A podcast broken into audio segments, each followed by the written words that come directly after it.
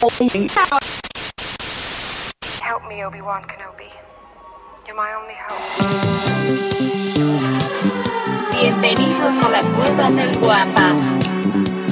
Aquí solo se habla de Star Wars. The Force is what gives the Jedi his power. It's an energy field created by all living things. It surrounds us, it penetrates us, it binds the galaxy together. It's a trap! We would be honored if you would join us.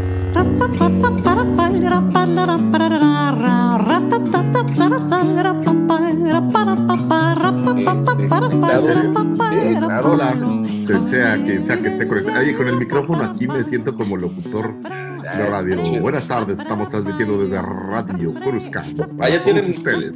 tienen micrófono. Fui a. Steren y compré uno por 400 pesitos. Wow. Está buenísimo. Está ¿Lo bueno. ¿Qué? ¿Lo conectas a la compu? Sí, lo conectas a la computadora y vámonos. Oye, Ahora qué sí, no, te pueden decir que, que no te escuchan, ¿eh? Porque sí se escucha bastante. No puedo, oye, no pueden decir que le eché ganas, ¿Qué producción? ¿no? Oye, pero fíjate que qué culero se ve Facebook, ¿eh? No había visto cómo, cómo nos vemos así ya de cerquita. Mira, ya tenemos a nuestro primero Abraham Navarro. Buenos días desde Nuevo Laredo. Saludos, Abraham. Muchas gracias por estar conectado. Saludos, Abraham. Saludos, saludos y felicidades por levantarte a las 6 de la mañana, mis respetos. Eh, Eso tienes eh, mira, lo que dice el checo, lo que dice el checo es reloj biológico 4396, Sergio cero. Saludos, checo, ¿cómo estás? Saludos, Checo. Bien, entonces, Buen muchas día, gracias. buenos Muchas días. gracias por estar conectados a todos. Este, oye, y me comentabas que terminaste por fin el librito, el de la psicología de Star Wars.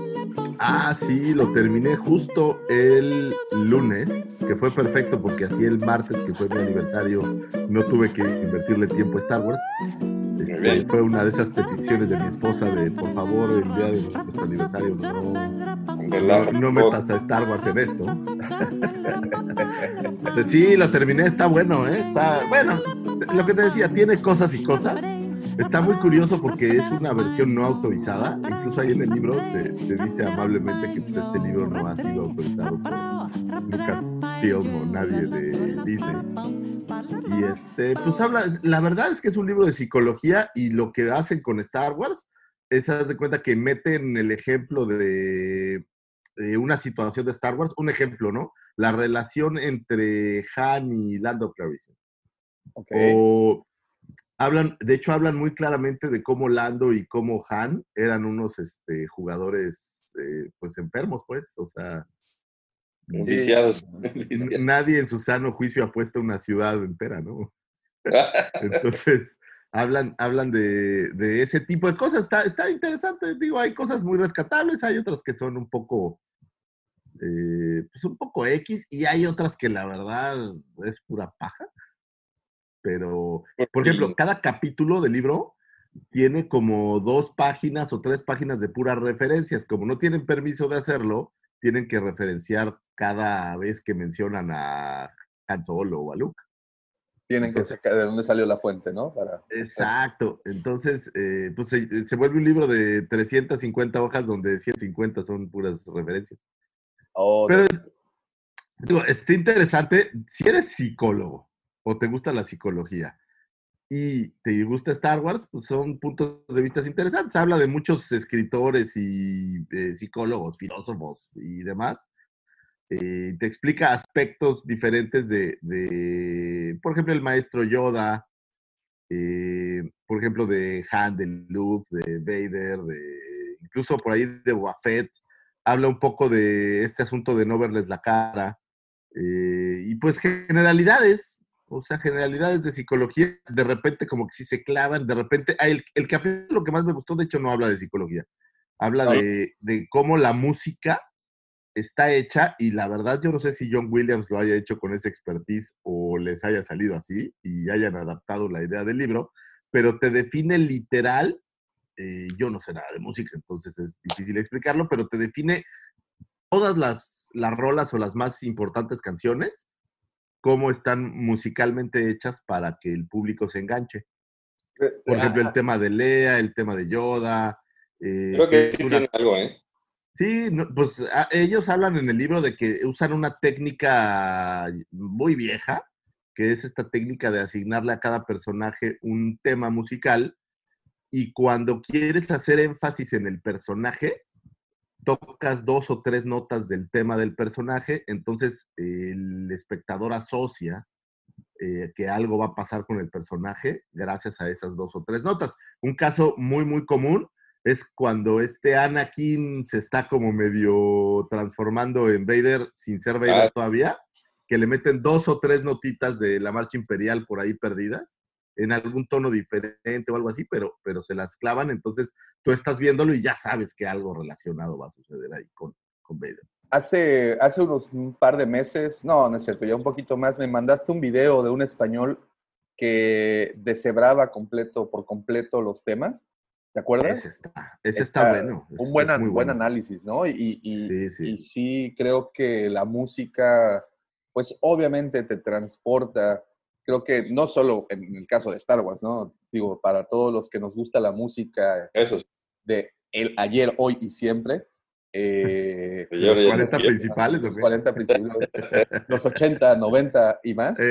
Este, creo que sí podemos comprender muy bien el fenómeno de que una nota musical te puede transportar a cierto lugar, a un- algún recuerdo o un, Sí, o, o un digo, sentimiento, ¿no? Aquí los manejan co- como genios, ¿eh? ¿no? Sí.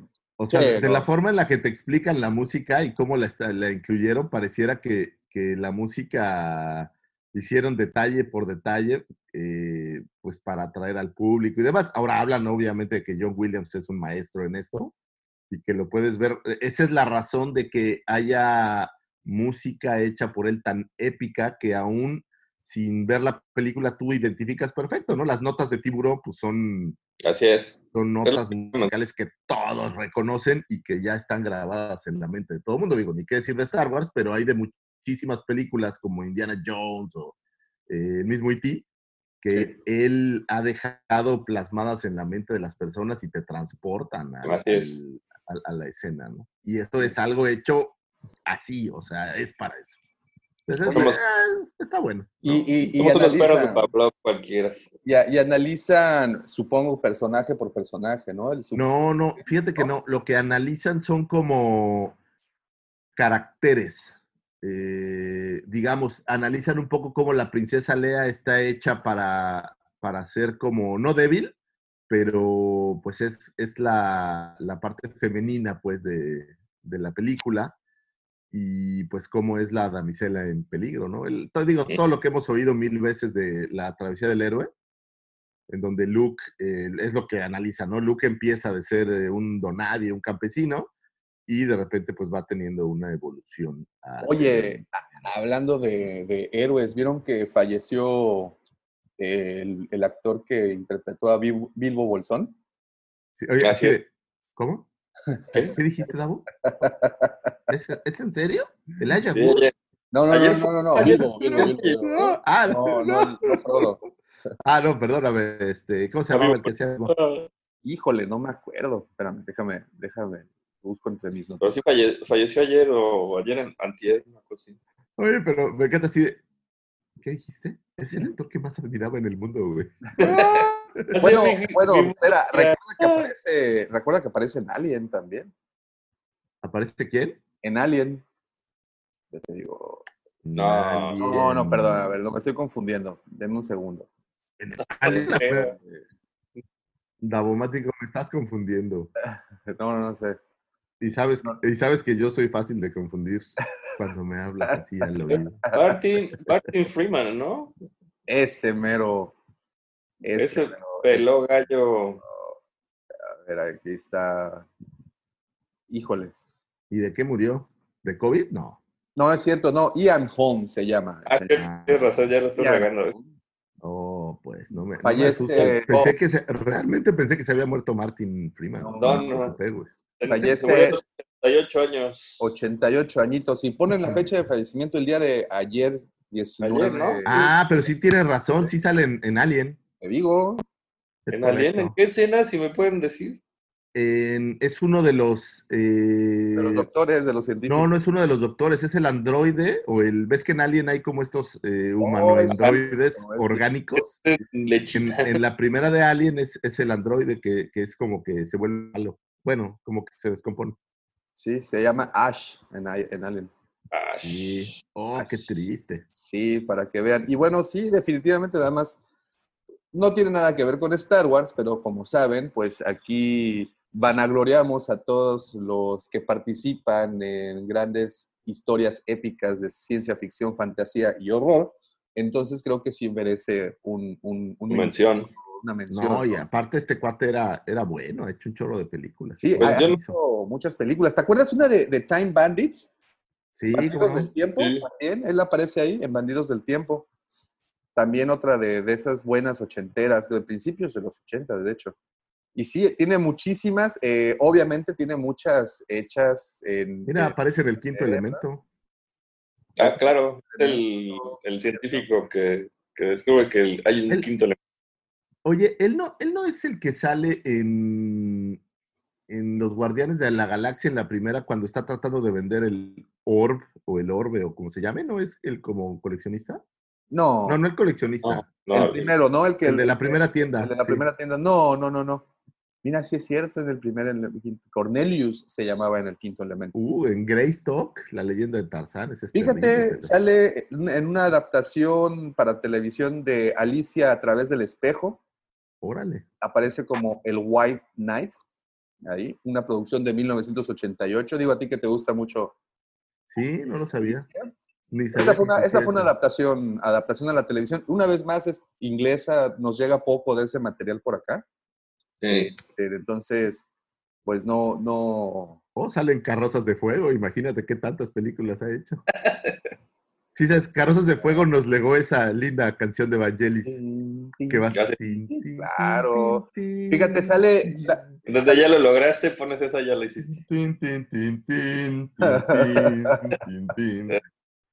Aquí es en donde nuevamente yo incito a los que solo escuchan la versión del- de, de Spotify, de audio de este podcast, por favor, levántense un día a las seis. Vale la pena. El señor Vale la- hace todos los usos histriónicos Puras. y, y, pues bueno, fíjate, sale From Hell en, en Desde el Infierno con Johnny Depp, justo antes de ser. Ah, ese es, ese es bueno. Está buena.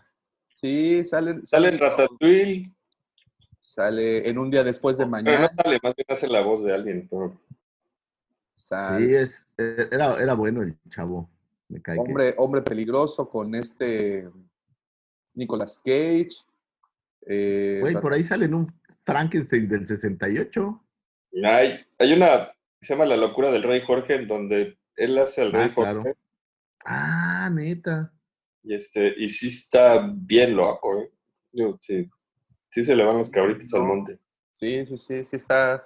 Pues sí tenía, tenía con qué. Pues bueno, eh, descansa en paz. Descanse Ian en. Descansa, paz. Oye, y, y bueno, Yo- de, re- de regreso a- a- al libro, eh, ¿lo leíste versión para Kindle o, si, comp- o tienes No, lo fíjate que lo compré hace mucho tiempo y es de estos libros que dices, ay, lo voy a comprar y lo voy a leer. Y lo dejé en un estante por, por literal mucho tiempo. Sí. Y ahora en esta linda pandemia, pues decidí sentarme a leerlo y digo, la verdad no es un libro que yo recomendaría mucho. Eh, no, me pareció que tenía mucha paja, güey. Y eso de repente, pues no está, no está tan, tan divertido. Pero bueno, Ah. si te gusta la psicología y obviamente Star Wars, pues es una buena mezcla, porque hay luego conceptos ahí de psicología que, que a mí me valen un poco madres. Yo, al autor, yo lo había visto en, en una Comic Con hace algunos años, eh, hablando de la psicología de Walking Dead.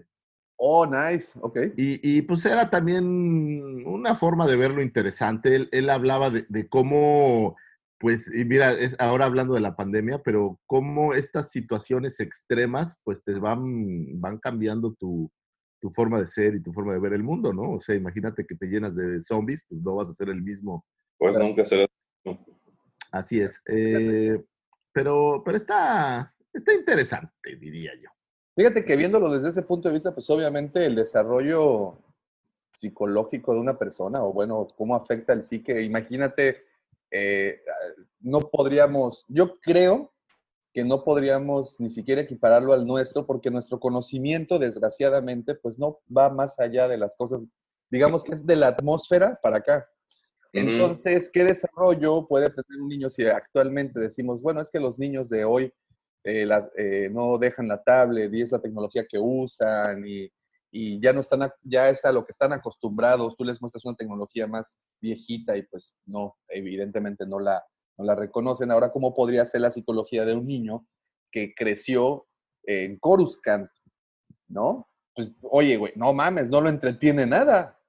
No, Ah, bueno, pero, pero eso es un, un tema que tiene que ver con cómo aprenden. Yo creo que en esos futuros, pues Sí. ya el aprendizaje es diferente y lo que aprendes Sí, es sí. distinto porque ya hay cosas por sentado. Digo, un, un ejemplo a lo mejor muy tonto, pero tú literal tuviste que aprender a usar una computadora y ahora los niños ya nacen casi casi con el chip porque pues lo han visto toda su vida. ya saben cómo está la cosa. Sobre Sí. todo, digamos que la gente de mi rodada que, que le tocó, cuando yo estaba en secundaria, em- empecé con una Commodore, Sí, de sí. estas que no tenían ¿Era lo que usaba tarjetitas perforadas? disco duro. No, no, no, no, no para tanto, Un poquito después. Pues, oye, como dos años después, ¿eh? Pero, Pero no, era, era, no tenía disco duro y usabas puros floppies. Sí, sí, sí. sí la y me ha tocado ver Los desde ahí hasta, pues, la modernidad ahora, ¿no? De, de ver un USB chiquitito de, de 250 gigas, cosas así muy locas. Ah, aparte creo que les cabían 3.5 megabytes, una cosa así. Sí, no, no era, no, 740 kbytes, o sea, ni siquiera. Ah, pero esos eran los grandes, los que eran... Que Sí, los floppies podías así sí. Oye, ¿y, y el escritor? ¿Te sabes el nombre?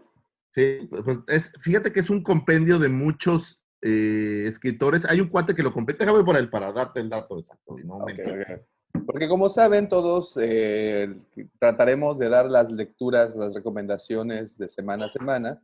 Y esta semana, para los que se están conectando apenas, estamos platicando de la psicología de Star Wars. Y debe de ser todo. ¿Recuerdas, Mike, que había un documental que se llama La ciencia de Star Wars? Así es, así es, Davo. Bien interesante también. interesante, muy, muy interesante. llama, compilado por Travis Langley, es el, es el escritor. Digo, no, no lo escribe él, él lo compila. Él ¿Lo compila? que se- sí, se puso de acuerdo con muchos autores eh, y cada quien escribe un capítulo. Entonces, por eso los capítulos de repente, pues no son, pues no tienen nada que ver algunos con otros, ¿no? El capítulo de la música, por ejemplo, pues no tiene nada que ver con, con psicología en general. Al menos eso me pareció, aunque me pareció el más divertido, al menos. a mí. Sí. Ah, lo que pasa es que la música te funciona como trigger porque la escuchas en cualquier lado y- de inmediato asocia... Ahora- entiendo que este cuate pues ha hecho la psicología de Star Trek, la psicología de Walking Dead, o sea, se ha colgado de las series o de las franquicias para hacer libros de psicología. Y digo, no, no, iba, no, no tenía pacientes, entonces pues dijo, o yo voy a los pacientes.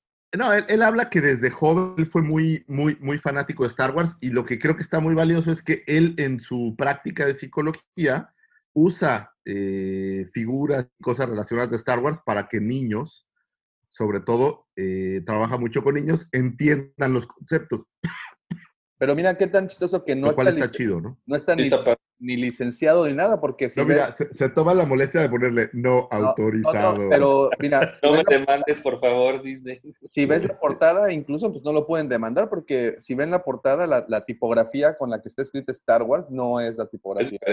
Todo, todo cambia, de hecho. Entonces, Entonces, todo este, cambia. eso, eso nos, nos da un tip de que podríamos escribir cualquier cosa de Star Wars y simplemente no poner logos ni tipografía. Ah, nada, u- usas, usas este Comic Sans y ya. Oigan,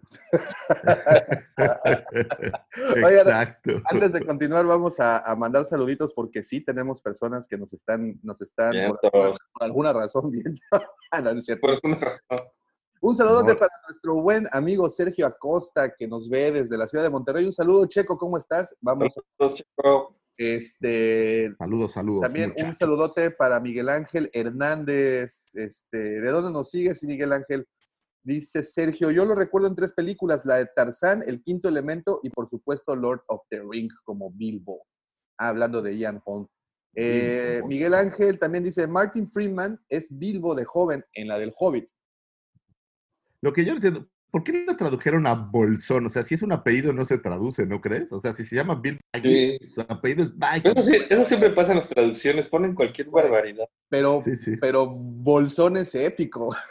No, no. Lo es, o sea, has, llegado a, a- a apreciarlo, pero, pero estás de acuerdo que un, un apellido no se traduce, ¿no? No, no, no, totalmente. ¿No es lo mismo que tenga el señor Bolsón? ¿No? Sí. O sea, es como Este, si al señor X, John Thousand, le dijeras el señor Juan Mil. Ándale. Que Giancarlo Pecheto, saludos. Giancarlo, un saludote. Dice, esa película de Tarzán es buenísima. Pepe Mendoza, ahí está también. Saludos, Pepe, ¿cómo estás? Buenos días. Eh, ¿De qué libro hablan? Dice Giancarlo. Es la psicología de Star Wars, mi querido Giancarlo. Ahí está, mira, lo está mostrando en este instante el señor Lucifago. ¿Ok? Fíjate, Davomático, si, si hiciéramos eso de traducir en Estados Unidos, tú serías Davomático Elms. Elms. El Olmo. Del- dice Elms. Nicolás Riquelme, buen día muchachos, saludos desde Chile, saludos Nico, ¿cómo Saludos, estás? saludos. Y bueno, eh, Sergio le responde a Giancarlo y Giancarlo dice muchas gracias, pues muchas gracias a los que están en este instante conectados, muchas gracias a los que están descargando el episodio y de esta manera le damos inicio al episodio 78. 78 episodios jóvenes, 78 Wow. episodios de 78, no, el podcast hablando de Star Wars, traído para ustedes por la cueva del. ¿Cómo? Y como todas las semanas, conmigo se encuentran engalanando este friki changarrito galáctico, mis amigos, por supuesto, sus amigos, al que catalogaron el sexto hermano de Chemuyil, el que iluminará sus oscuras noches con su sable rojo carmesí. Él es arroba michalangas4. Oh, gracias. Y también se encuentra conmigo aquel señor que con su mirada inició. Le dice, dicen que inició esa chispa de la rebelión en sus corazones. El único trago fresco en el desierto de Pasana y aquel señor que catalogaron como el segundo sol de Tatooine. El Luis Miguel de Mos Eisley. Hace mucho que no te decía. el Luis Ese de está Mos bueno, ese El está Luis bueno. Miguel Mozart. eh, el diamante negro de Canto Bay. El, fíjate esta, el niño bien de Dagobah. ¿Quieres oír algo curioso? Cuando yo era más joven y estaba de moda Beverly Hills 90-210, Ajá. mis cuates y todos éramos muy metaleros, pero mis papás a mí no me compraban ropa metalera, a mí me compraban camisas y pantalones, entonces yo normalmente estaba vestido de una forma más formal. Y mis amigos tendieron a llamarme el muchachito Walsh. Entonces ahí está el niño bien. El primo de Brandon, El primo de Brandon. el querubín del pastel. Él es arroba Muchísimas gracias. Si este programa no sería posible, no podría llegar hasta sus baños, sus closets, sus escritorios, godines o donde sea que nos escuchen sin la mente siniestra. El ya popularizado, siempre invitado, igualados. Sin el amor, Mandaloriano del corazón, Justin Bieber de la 139 Chayán de la Riviera Maya, emperador plenipotenciario de las sábanas, gerente nocturno de aquel lugar que todos amamos y conocemos como el bar, eh, bueno, no es un bar, es un centro botanero, Las Canoas. El señor que ahora todos en Tinder ya entienden y ya reconocen como el señor no culpe a la noche, el queridísimo muñequito de la rosca, el señor arroba laumático. Ojo, no es que sea la rosca. Es diferente. Es diferente. ¿Es que siempre estás dentro de la rosca o qué? Ah, claro. Ah, o sea, ¿Cómo era Mike? Vamos a canoas. Oye, pues Eso, eso de la arqueología moderna te lleva a sitios muy oscuros. Bueno, Sí, muchísimas, hombre. muchísimas gracias a todos ustedes por estar conectados y también les quiero agradecer a todos los que ya nos siguen a través de nuestras diferentes redes sociales. Como saben, nos encuentran como La Cueva del Guampa en Twitter, Instagram, YouTube, eh, Facebook, eh, Tinder, TikTok, Grindr eh, LinkedIn, por si Eh, Esa de Grindr no, no la manejo. ¿Qué pasó? Ah, eh, en ¿Ese todas es las- en, en el bajo mundo o qué? Es, es, es, es- ahí búscala, ahí búscala. No sé agua de todos los molinos. eh, en absolutamente todas las redes sociales y como siempre les digo, cada una de esas redes sociales tiene su chiste. En Instagram, por ejemplo, subimos pues eh, lo que está llegando, lo nuevo o lo que tenemos reciente en la tienda, así es que pueden enterarse muy rápido por ahí.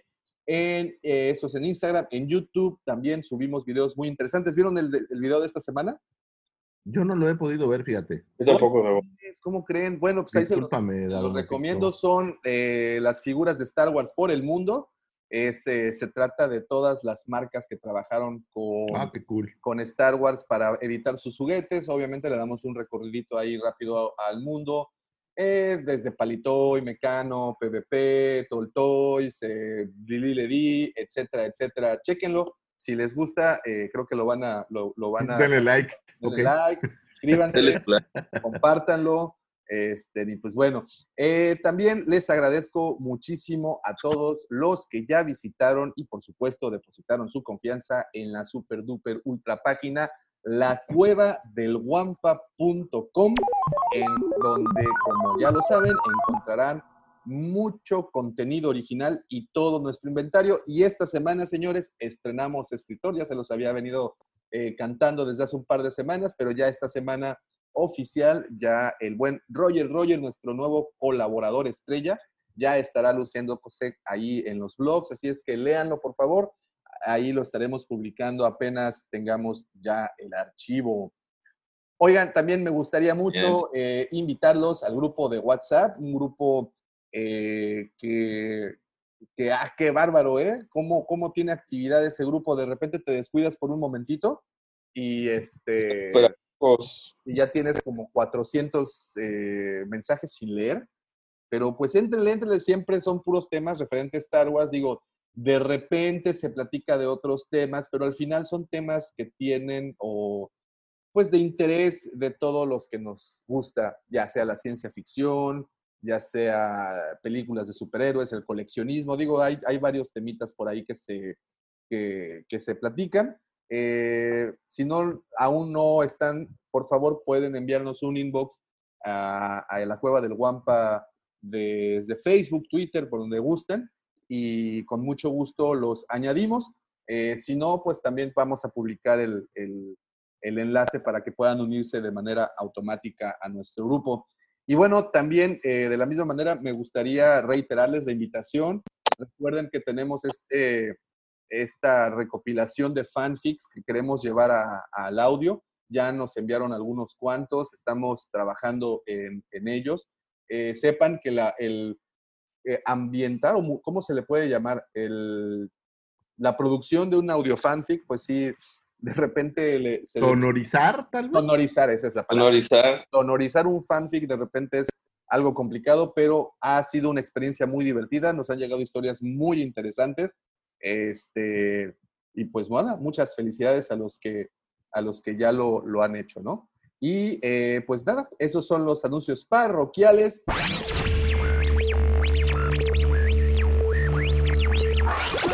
Possibility of successfully navigating an asteroid field is approximately 3,720 to 1. Never tell me the odds.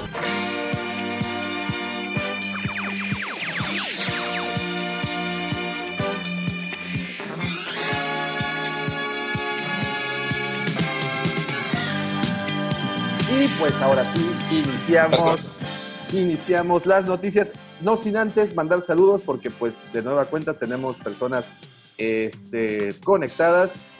Y eh, donde me quedé, Nicolás, Sergio, Giancarlo, Héctor, Manuel Bishop, ya se acaba de unir también a la transmisión. ¿Cómo estás, Héctor? Y pues ya, esos son todos los saludos. Pensé que había, pensé que había más. Pero de todas maneras, muchísimas gracias a los que Saludos a, a, oye, por ahí a Oaxaca, a Chile, a todo el mundo. Sí, claro, claro, claro, claro, Muchas gracias a todos desde donde nos estén escuchando. Muchísimas, muchísimas. ¿Sabes quién ya no nos ha escuchado? Nuestro amigo de Chiclano de la Frontera. Yo creo que perdimos seguidores en España. Yo creo que... Le mandamos un abrazo si es que escucha este podcast en algún momento. Le mandamos un abrazo. Oigan, y tenemos los titulares del diario Coruscant Today. ya tenemos algunas Pareciera que, que con todo este desmadrito simplemente las noticias no fluyen, pero pues yo creo que no ha dejado de, de pasar. Si el mundo sigue Por girando. mucho que el coronavirus quiera detenernos, el mundo no se va a detener. No sé. Entonces, el, vámonos. mundo, el, mundo, el mundo sigue girando. Y pues bueno, obviamente la que más llamó la atención fue el anuncio oficial, pues ya digo, era algo que suponíamos, pero pues ya se oficializó la cancelación de la Celebration de Anaheim. Sí, ya era. Pero ya, bueno, ya era- La mandaron para dentro de dos Es- años, ¿no? Estaba muy, estaba muy, muy cantado. Se veía bien Sí, sí. complicado que, que pudieran hacer un evento tan grande. De hecho, estaba por ahí oyendo que se ve difícil que la NFL pueda reiniciar en su formato tradicional. Y pues el, el problema es que estás hablando de estadios donde entran 50 mil personas, pues es muy difícil ahí detener el contagio. ¿no? Sí, sí, sí. Y pues digo, ya era nada qué más. decir de la celebration, vamos. Exacto, digo, ya nada más era esperar la confirmación porque pues ya Ah. previamente habían cancelado la Comic Con y algunas otras eh, convenciones, pero al menos las dos más grandes e interesantes para los seguidores de Star Wars, pues tanto Comic Con como Celebration, pues ya oficialmente están canceladas, aunque bueno, sabemos bien que la Comic Con hará algo diferente a lo que ha hecho todos Sí. los años y transmitirá los foros a través de streaming, lo cual se me hace algo muy bueno. Los que no han tenido oportunidad de ir, pues bueno, será una muy buena manera de, de iniciarse ahí, ¿no? Eso está Ahora, bien. fíjate qué, qué interesante. Si bien se cancela el evento, estaba viendo por ahí que ya se van a abrir los parques, ¿eh? ¿Ah, sí? Está para el 11 de julio la reapertura de Magic Kingdom. Y por ahí para el 15 de julio ya viene Epcot, viene Disney Hollywood Studios. Y poco a poquito, a partir de esas fechas, van a estar abriendo todos los parques. Entonces, digo, desconozco el formato de los parques. Seguramente va a ser con, con mucho menos capacidad de la, de la original pero este es el tipo de cosas que, que los gringos van mar- marcando la pauta y, y es interesante ver cómo ellos empiezan a, a retomar pues, pues la vida después del COVID, porque al final del día lo que creo que tiene que pasar es que todos tenemos que pues eh, Sí, tomar lo que haya que tomar y reactivarnos y aprender a, a trabajar, aprender a hacer nuestras cosas pues con el COVID, eh, no se va a ir, vamos. Sí, es correcto. Es una, es una enfermedad que se va a volver endémica, entonces tienes que aprender a vivir con ella. Y este, pues ya se- llegó para quedarse, ¿no? O sea, llegó, así que no hay cómo hacerlo. Así es. Fíjate que para eh, los que sufrimos con nuestro espacio personal, es una época dorada esta. Ah, bueno, pues si, si, si eres casero y todo está bien, pero al final del día, pues es como si el mundo literal se hubiera detenido. Ah, no, no, no, sí, eh, eh, esa, parte, esa parte es lamentable. Entonces necesita reactivarse ya, porque pues si esto no se reactiva, va a morir más gente de hambre que de COVID. Entonces Sí, está- no, está No, yo no, Correcto. yo no me refiero a tan- tanto al confinamiento en la casa, sino al distanciamiento entre personas. Eso es lo que...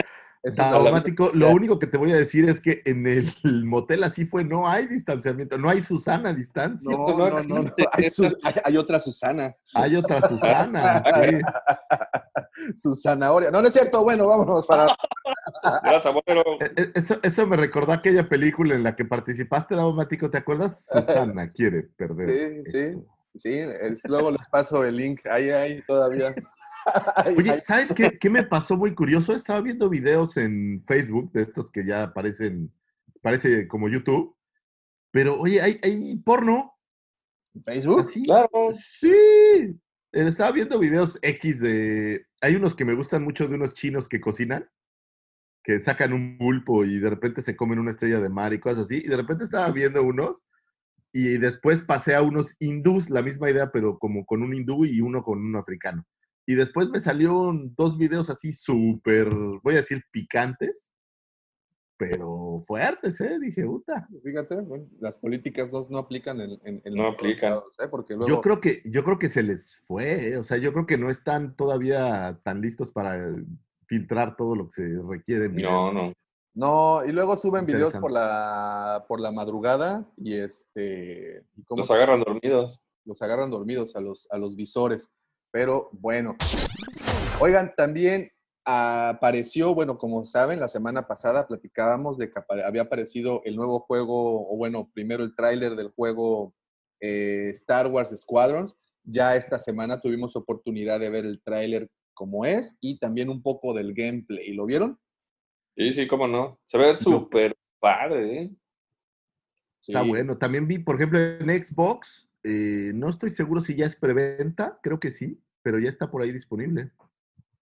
Sí, ya, Sí, ya, porque ya, es ya, ya. en octubre, ¿no? En octubre Sí. es. En octubre, en octubre es el lanzamiento. Este, y bueno, obviamente al ver el, al ver el tráiler, pues eh, algunas caras conocidas, las cuales nos gustaron mucho ver. Por ejemplo, tuvimos la oportunidad de ver a la, a la, eh, almirante Ra Sloan, una personaje que ha aparecido en libros, no estoy seguro si en cómics, pero al menos sé que en libros sí ha aparecido. Eh, también tuvimos oportunidad de ver a Wedge Antilles, A huevo, entonces. y creo que la que más nos emocionó, al menos a mí, fue ver a Hera Syndulla. Era sin duda, estaba también. Ahí, ¿no? ¿Te acuerdas que hablábamos de que iba a haber toda clase de naves? Entonces está chido. Ahora, la pregunta es, ¿este juego, o bueno, la historia de este juego está situada después del episodio 6, después del regreso del Jedi?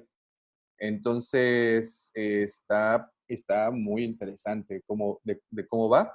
Eh, por lo que medio alcancé a ver, no sé si ustedes tuvieron oportunidad de ver un poquito más, creo que se juega 6 contra 6. Este, y lo interesante, o bueno, lo, lo, lo padre de acá, que ya lo habíamos platicado en algún momento, era que se hizo para que sea multiplataformas. O sea, tú, tú puedes entrar desde tu Xbox, desde tu cuenta de Xbox Live, y puedes jugar con alguien que esté en PlayStation Network, ¿no? Y eso, No, está, pues ya que se hacen las retas. eso está bastante cool, ¿no? sí Eso está chido. Y, pero creo que, por ejemplo, con FIFA ya podía hacer eso, creo yo. No estoy tan seguro Yo, si eh, con, a ver, no tengo, no creo, ¿eh?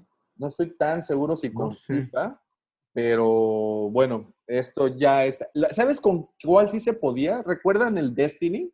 Ujú. Ah, ese sí. Ese sí, ¿no? Con el Destiny sí se, sí se podía. Sí, digo, con- no sé si obviamente ya llovió desde el último Destiny y lo que siguiente o lo que está ahorita de moda, pues obviamente es Fortnite, que también puedes jugar desde el teléfono, desde la computadora, desde una consola. Ahí sí puedes jugar en donde sea. Ahí sí se puede jugar. Entonces, creo que eh, esto de a- la apertura a las consolas para sobre todo el juego en línea, creo que es, es un acierto excelente. El juego este de el que vimos, este, yo creo que tiene eh, material para hacer este eh, contenido extra.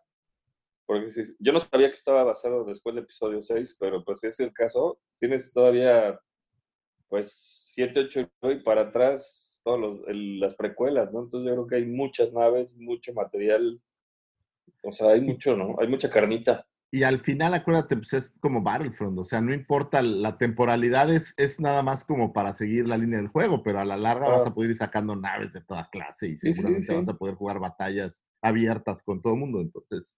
sobre todo tratándose de EA, ¿no? Y, y que creo que, como habíamos también platicado, EA aprendió muy bien la lección de las microtransacciones y todo ese desmadre con el Battlefront, con el primero. Bueno, no el primero, sino, ustedes me entienden. Eh, y bueno, con El, el, primer, oye, el primero segundo. el primero, segundo. este, y bueno, se sacaron, se sacaron muy bien ese pendientito con, con el Battlefront 2. Creo que quedamos muy satisfechos con ese juego y creo que repetirán la fórmula para este, Star Wars Squadrons. Y Sí. y sí, ¿eh? se me hace muy interesante. ¿Pudieron ver un poco del gameplay? ¿Cómo es? Sí. O Está sea, yo vi, vi el tráiler, estaba buenísimo, y del gameplay, pues, o sea, lo que vi, pues, está tu cabina y puedes verlo en primera persona, y órale, ¿no? O sea, este, pues a cazar ya X-Wings o TIE Fighters o lo que sea que te guste, ¿no? Que fíjate que creo que hemos demeritado mucho eh, los shooters, pero digo, habemos, eh, en, a- en algunas ocasiones lo único que deseas es después de llegar del trabajo, entrando a tu casa, después de la calle, después de todo el ajetreo. a matar a alguien. Pues sí, sentarte a matar a personas. Eso Pues está sí. padre. Pues sí, eso es lo que, lo que uno busca, ¿no? O sea, Es descargar tu ira.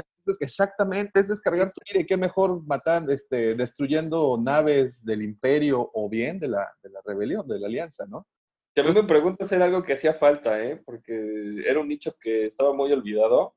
O sea, había shooters, había, había este, muchas versiones, pero ya un juego dedicado a naves espaciales este, o en su cosa, cosas voladoras que, que puedes ir a, a- a descargar tu ira, estaba muy olvidado. Sí, y bueno, habíamos tenido una probadita en Battlefront 2.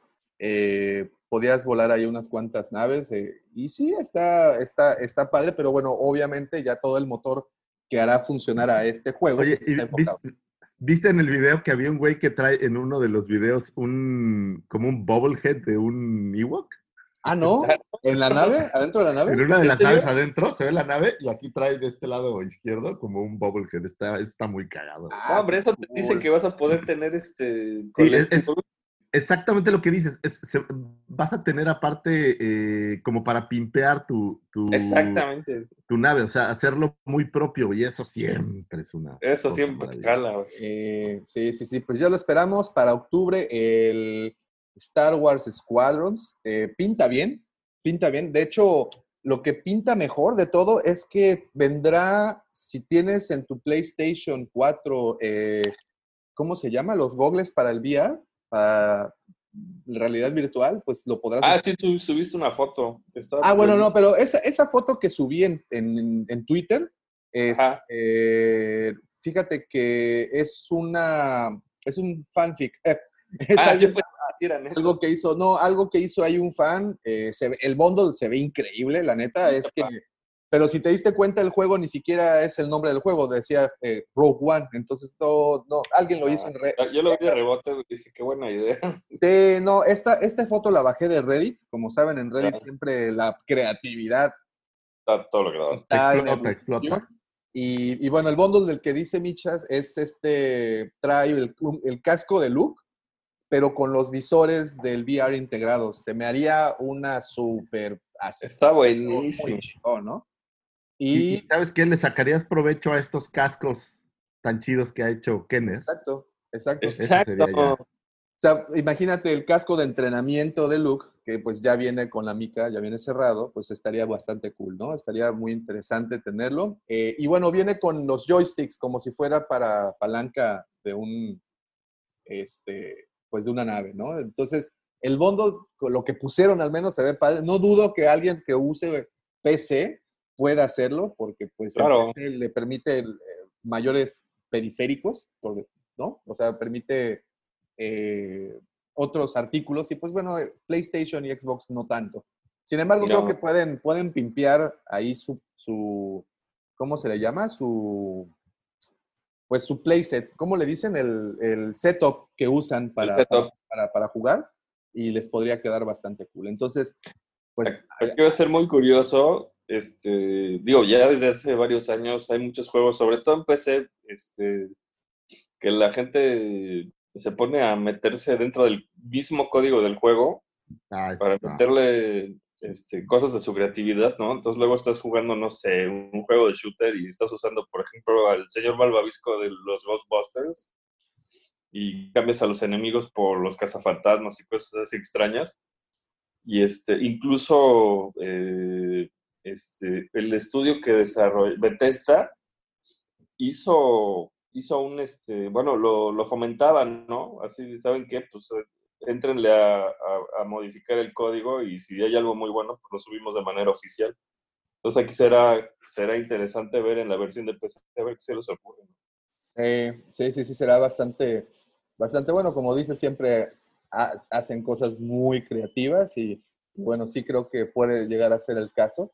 Este, ahora, pues a ver qué tanta, a ver qué tanta vida de juego tiene. Dice que tiene una campaña, ha de ser una campaña muy cortita, como de unas 6, 7 horas, más o menos. Ujú. Eh, es más o menos lo que dura el shooter. que será como un tutorial, supongo, para que aprendas a usar bien las naves. Y ojalá no sea un simulador tan clavado, porque siendo un simulador muy a detalle, pues creo que... No, y luego te vas a volver, te vas a volver loco si no eres un piloto experto, ¿no? Exacto. Exacto. Entonces, pero bueno, ahí está, lo tenemos para octubre. Yo sí lo voy a comprar. Y bueno, y lo último, que aparecerá para PlayStation 4 y Xbox One, todavía no está anunciado para las nuevas Ah. consolas que están ya, que hemos, que hemos visto. Oigan, y por último, en las... Terminar, a reserva de que, de que termine, de cerremos el tema, también para octubre sale el de, el de Lego, el de Skywalker Saga. Oh, ya, con, con The Skywalker, The Rise of the Skywalker y todo el relajo, ¿no? Todos los- Es- oye, esos iban a ser como 200 mil horas de juego, ¿no? Sí, esos, esos tienen, esos tienen un, un replay value enorme. ¿no? Eso sí, puedes seguirlos juegue y juegue y juegue. Pues, Estaba sale jugando justo ayer el de uno de Marvel y sí son interminables. No, no acabas. Es, o sea, pues, tienen un replay value muy bueno. Y eh, pues ya, esas fueron las noticias, lo más relevante que apareció esta semana y publicó el Coruscant Today. Y con esto me da la pauta para iniciar nuestra ansiadísima sección, las galactoefemérides con el señor arroba Lucifago. Es correcto. A ver, espera, espera, es que estoy haciendo un experimento y no lo he logrado.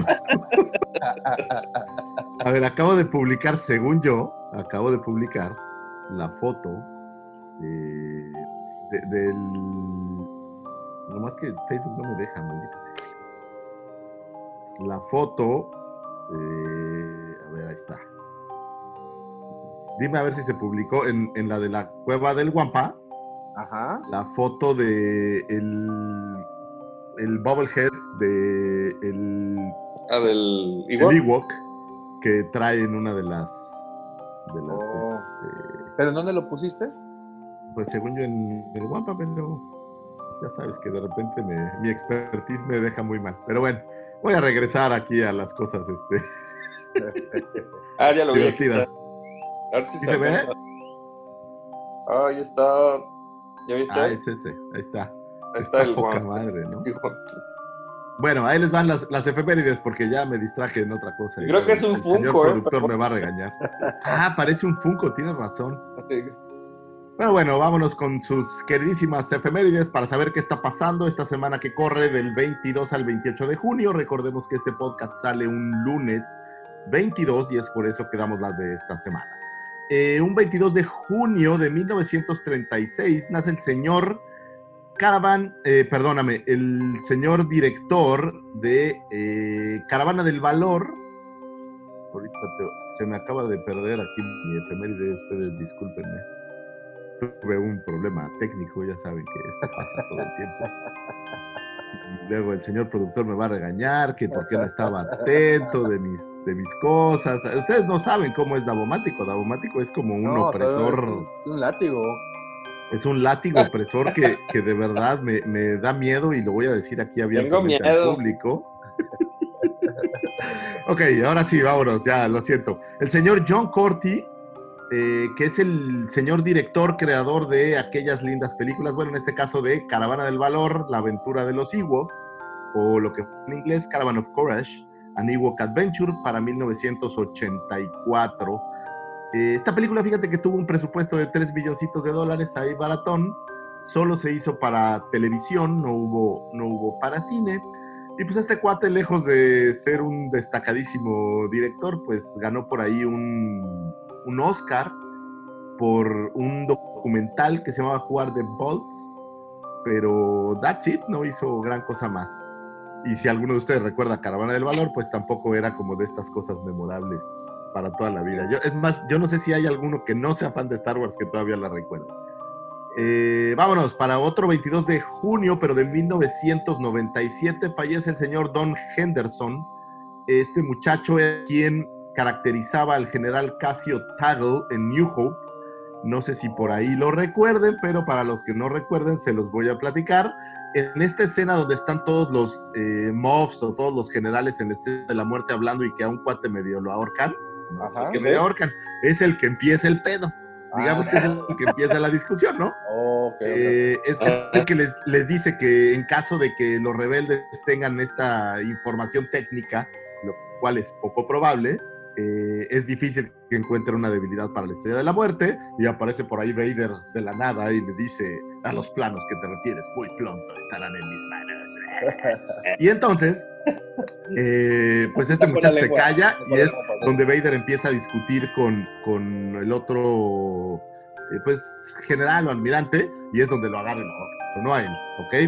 Luego nos vamos, para un 23 de junio de 1953 se funda la compañía Buenavista Distribution Company, Oh, que para estos días es lo que nosotros conocemos como pues eh, Disney, Walt Disney Studios, es la compañía distribuidora eh, ya de Disney. Y curiosamente con, se funda con el lanzamiento de una película totalmente no relacionada o que pareciera que no está relacionada a Disney, que se llamaba The Living Desert, que era un documental acerca de animales del desierto, eh, lanzado por ahí el 19 de noviembre del 53 y con esto digamos que se dan a conocer y bueno, arranca toda esta historia, posteriormente le cambiarán de nombre, pero digamos que aquí es donde arranca la magia cinematográfica de Disney, que ahora pues se compone de muchísimas, eh, bueno, ya las han consolidado, pero en, en aquella época entre 80s y 90s pues había muchísimas eh, empresas independientes dependiendo del giro del, del cine que hacían, por ejemplo, las Animation o, o Touchstone o todas estas que hacían las, las diferentes películas. Oye, eh, recordarán rapidísimo, eh, de hecho, Buenavista eh, sacó documentales de naturaleza muy buenos por allá de Sí. finales del 70, principios Pues del es con lo que, con lo que arrancaron y, y tenía una gran,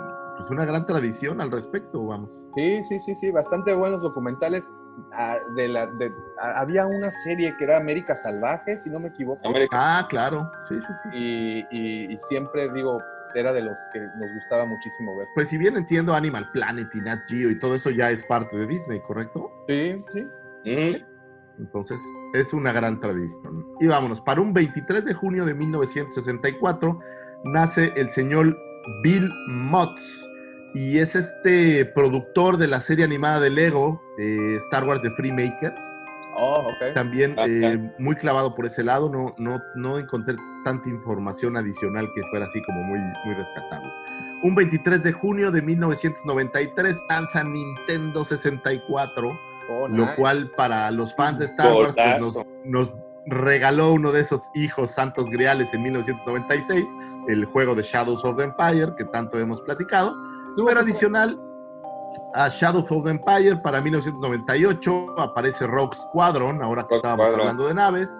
Para el 99 aparece el, el, el de Pod Racers, el Racer One, el, el episodio 1 Racer, que es este juego de, de carreras de pods. Y por ahí para el 2000 aparece un juego que se llama Battle for Naboo. Es todo lo que se editó en Star Wars para N64, pero bueno, pues la parte de Shadows es, es así como de Oye, estos Knights of the Old Republic ¿no griales. apareció para 64? No, ya era No. el disquito. Ya era disquito. Ok, ok. ¿Para el Eh, GameCube? Así es, más adelante. Luego, para 1979, un 26, 25 de junio, nace el señor Nathan Hill, que su, uno de Ah, sus es- grandes logros es- es, hermano hijo de de Mark. ¿Eh? ¿Es el hermano de Sam Hill? No, no, no. eh, No. Nathan Hamill, perdóname. Ah, Es el hijo de, de Mark Hamill, Él dijo. eh, Oh. que curiosamente aparece por ahí en un, como en un back en el episodio 1 en The Phantom Menace, pero más, lo, creo que lo más representativo para efectos nuestros es que él nace durante la filmación del Imperio Contraataca. Oh, Anda por ahí en Noruega o no sé en dónde estaban grabando y de repente que le hablan al señor Mark Hamill, El chaparrito, papá.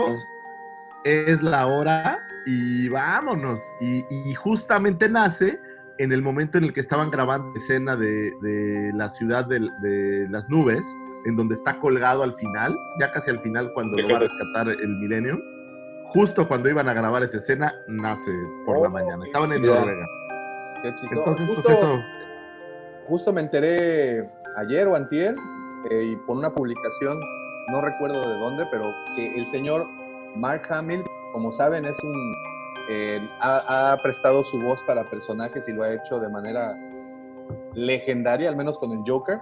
Y bueno, él fue quien prestó la voz para el bartender del episodio 5 del Mandalorian. Entonces, Ah, fíjate. sí, Pues ahí, carrera.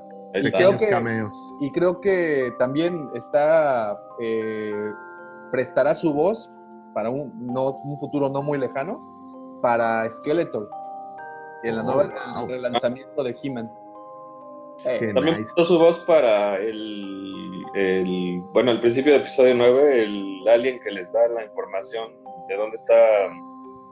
Ah, el de los como emperador. cuernitos. Es, el- es la voz de Mark Hamill.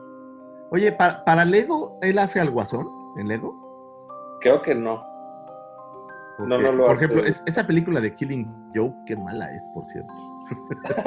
Pero bueno, eh, seguimos. Para un 26 eh, de junio de 1997 arranca la filmación de The Phantom Menace. Para un 26 de junio también, pero del año 2000, arranca la filmación de Attack of the Clones. Quiero suponer que las fechas para el señor Lucas siempre son importantes.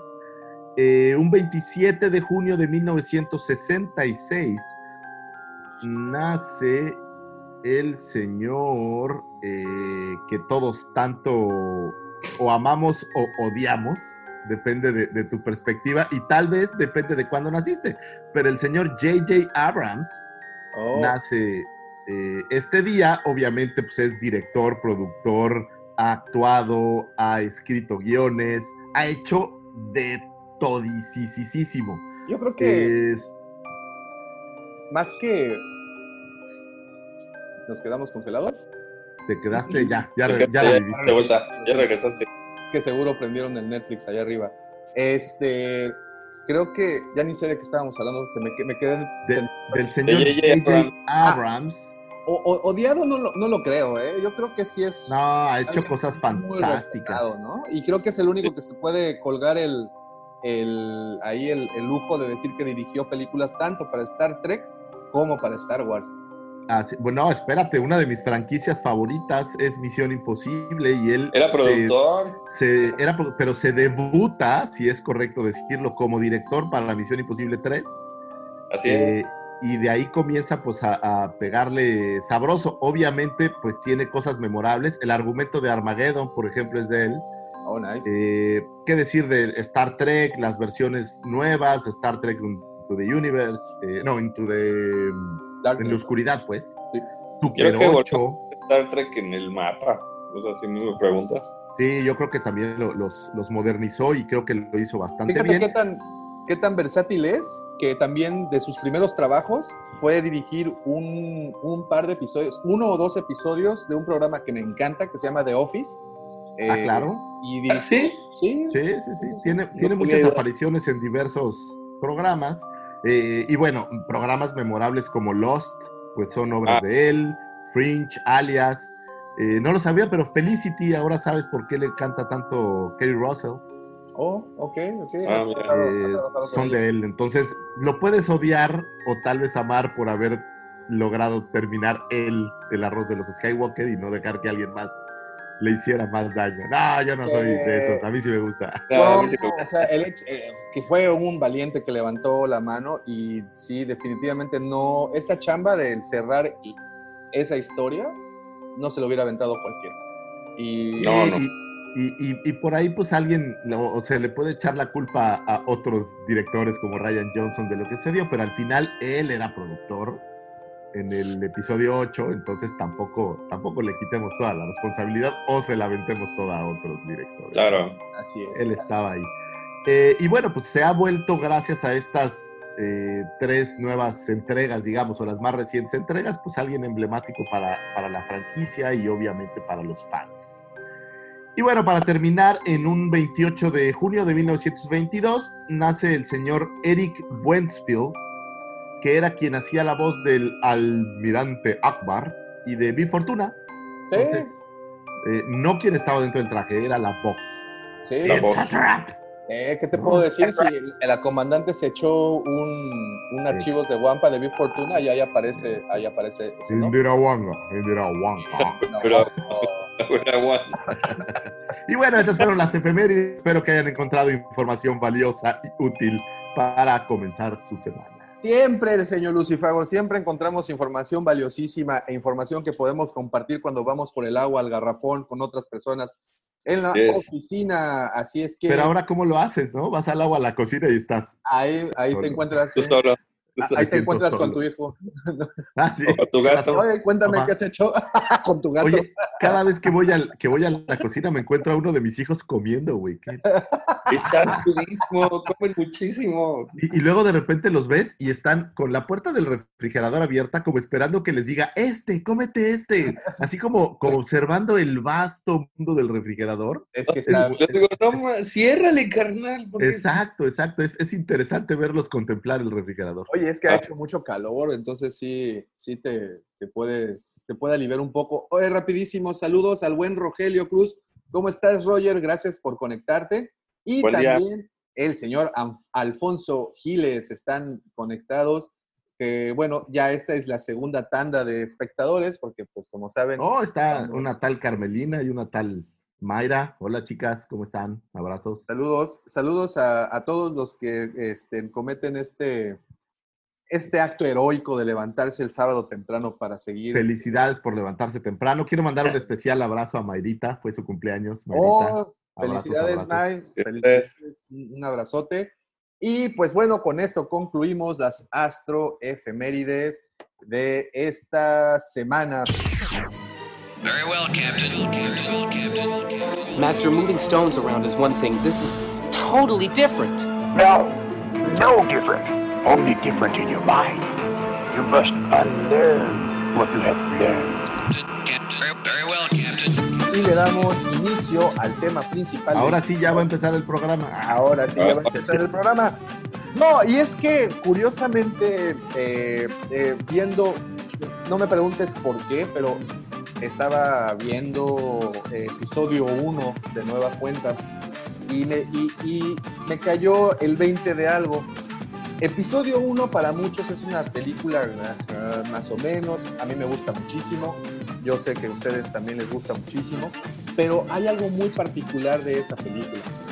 Si me preguntan, creo que es la película en donde aparecen más bestias, más animales, más fauna que habita planeta, sobre todo en Naboo. Pero pues de ahí eh, partimos para, para muchas partes. Y Naboo nos muestra una inmensidad de fauna. Y de eso se trata el tema del día de hoy, el bestiario de Star Wars. Bueno, vamos a tratar al menos de abarcar la mayor cantidad de especies posibles. Porque si algo hicieron muy bien los escritores, el señor George Lucas y todos los que han estado involucrados en, eh, escribir las tramas y las historias, es colocar fauna, que creo que eso le termina por dar credibilidad al mundo en donde se está desarrollando la historia, ¿no? Pues se enfocaron mucho en alienígenas, planetas, naves y criaturas. Es correcto. Siempre fue importante para el señor Lucas traer, traer estas cosas nuevas y diferentes y creo que lo lograron magistralmente. Así Sí, sí. es, es correcto. Y yo les voy a poner a ustedes un reto Pepsi, muchachos. Vámonos. ¿Cuál es la primer criatura que aparece en pantalla? Rápido, espera, rápido, espera, no, espera, sin espera, pensar, espera. sin pensar. Mr. Chewbacca. No, pero espera, pero, pero. No, no alienígena, ok, dividamos. Alienígenas es otra historia. Ok, pero- Criaturas, Pero animales, digamos. mi pregunta es: la primera película, ¿de qué película? ¿Qué película? Es, es correcto, son diferentes. En New Hope, ¿cuál es la primera que aparece? Y te la voy a poner más fácil. Ah, ¿Cuál es la primera que aparece en la reedición y cuál es la primera que aparece en el episodio original?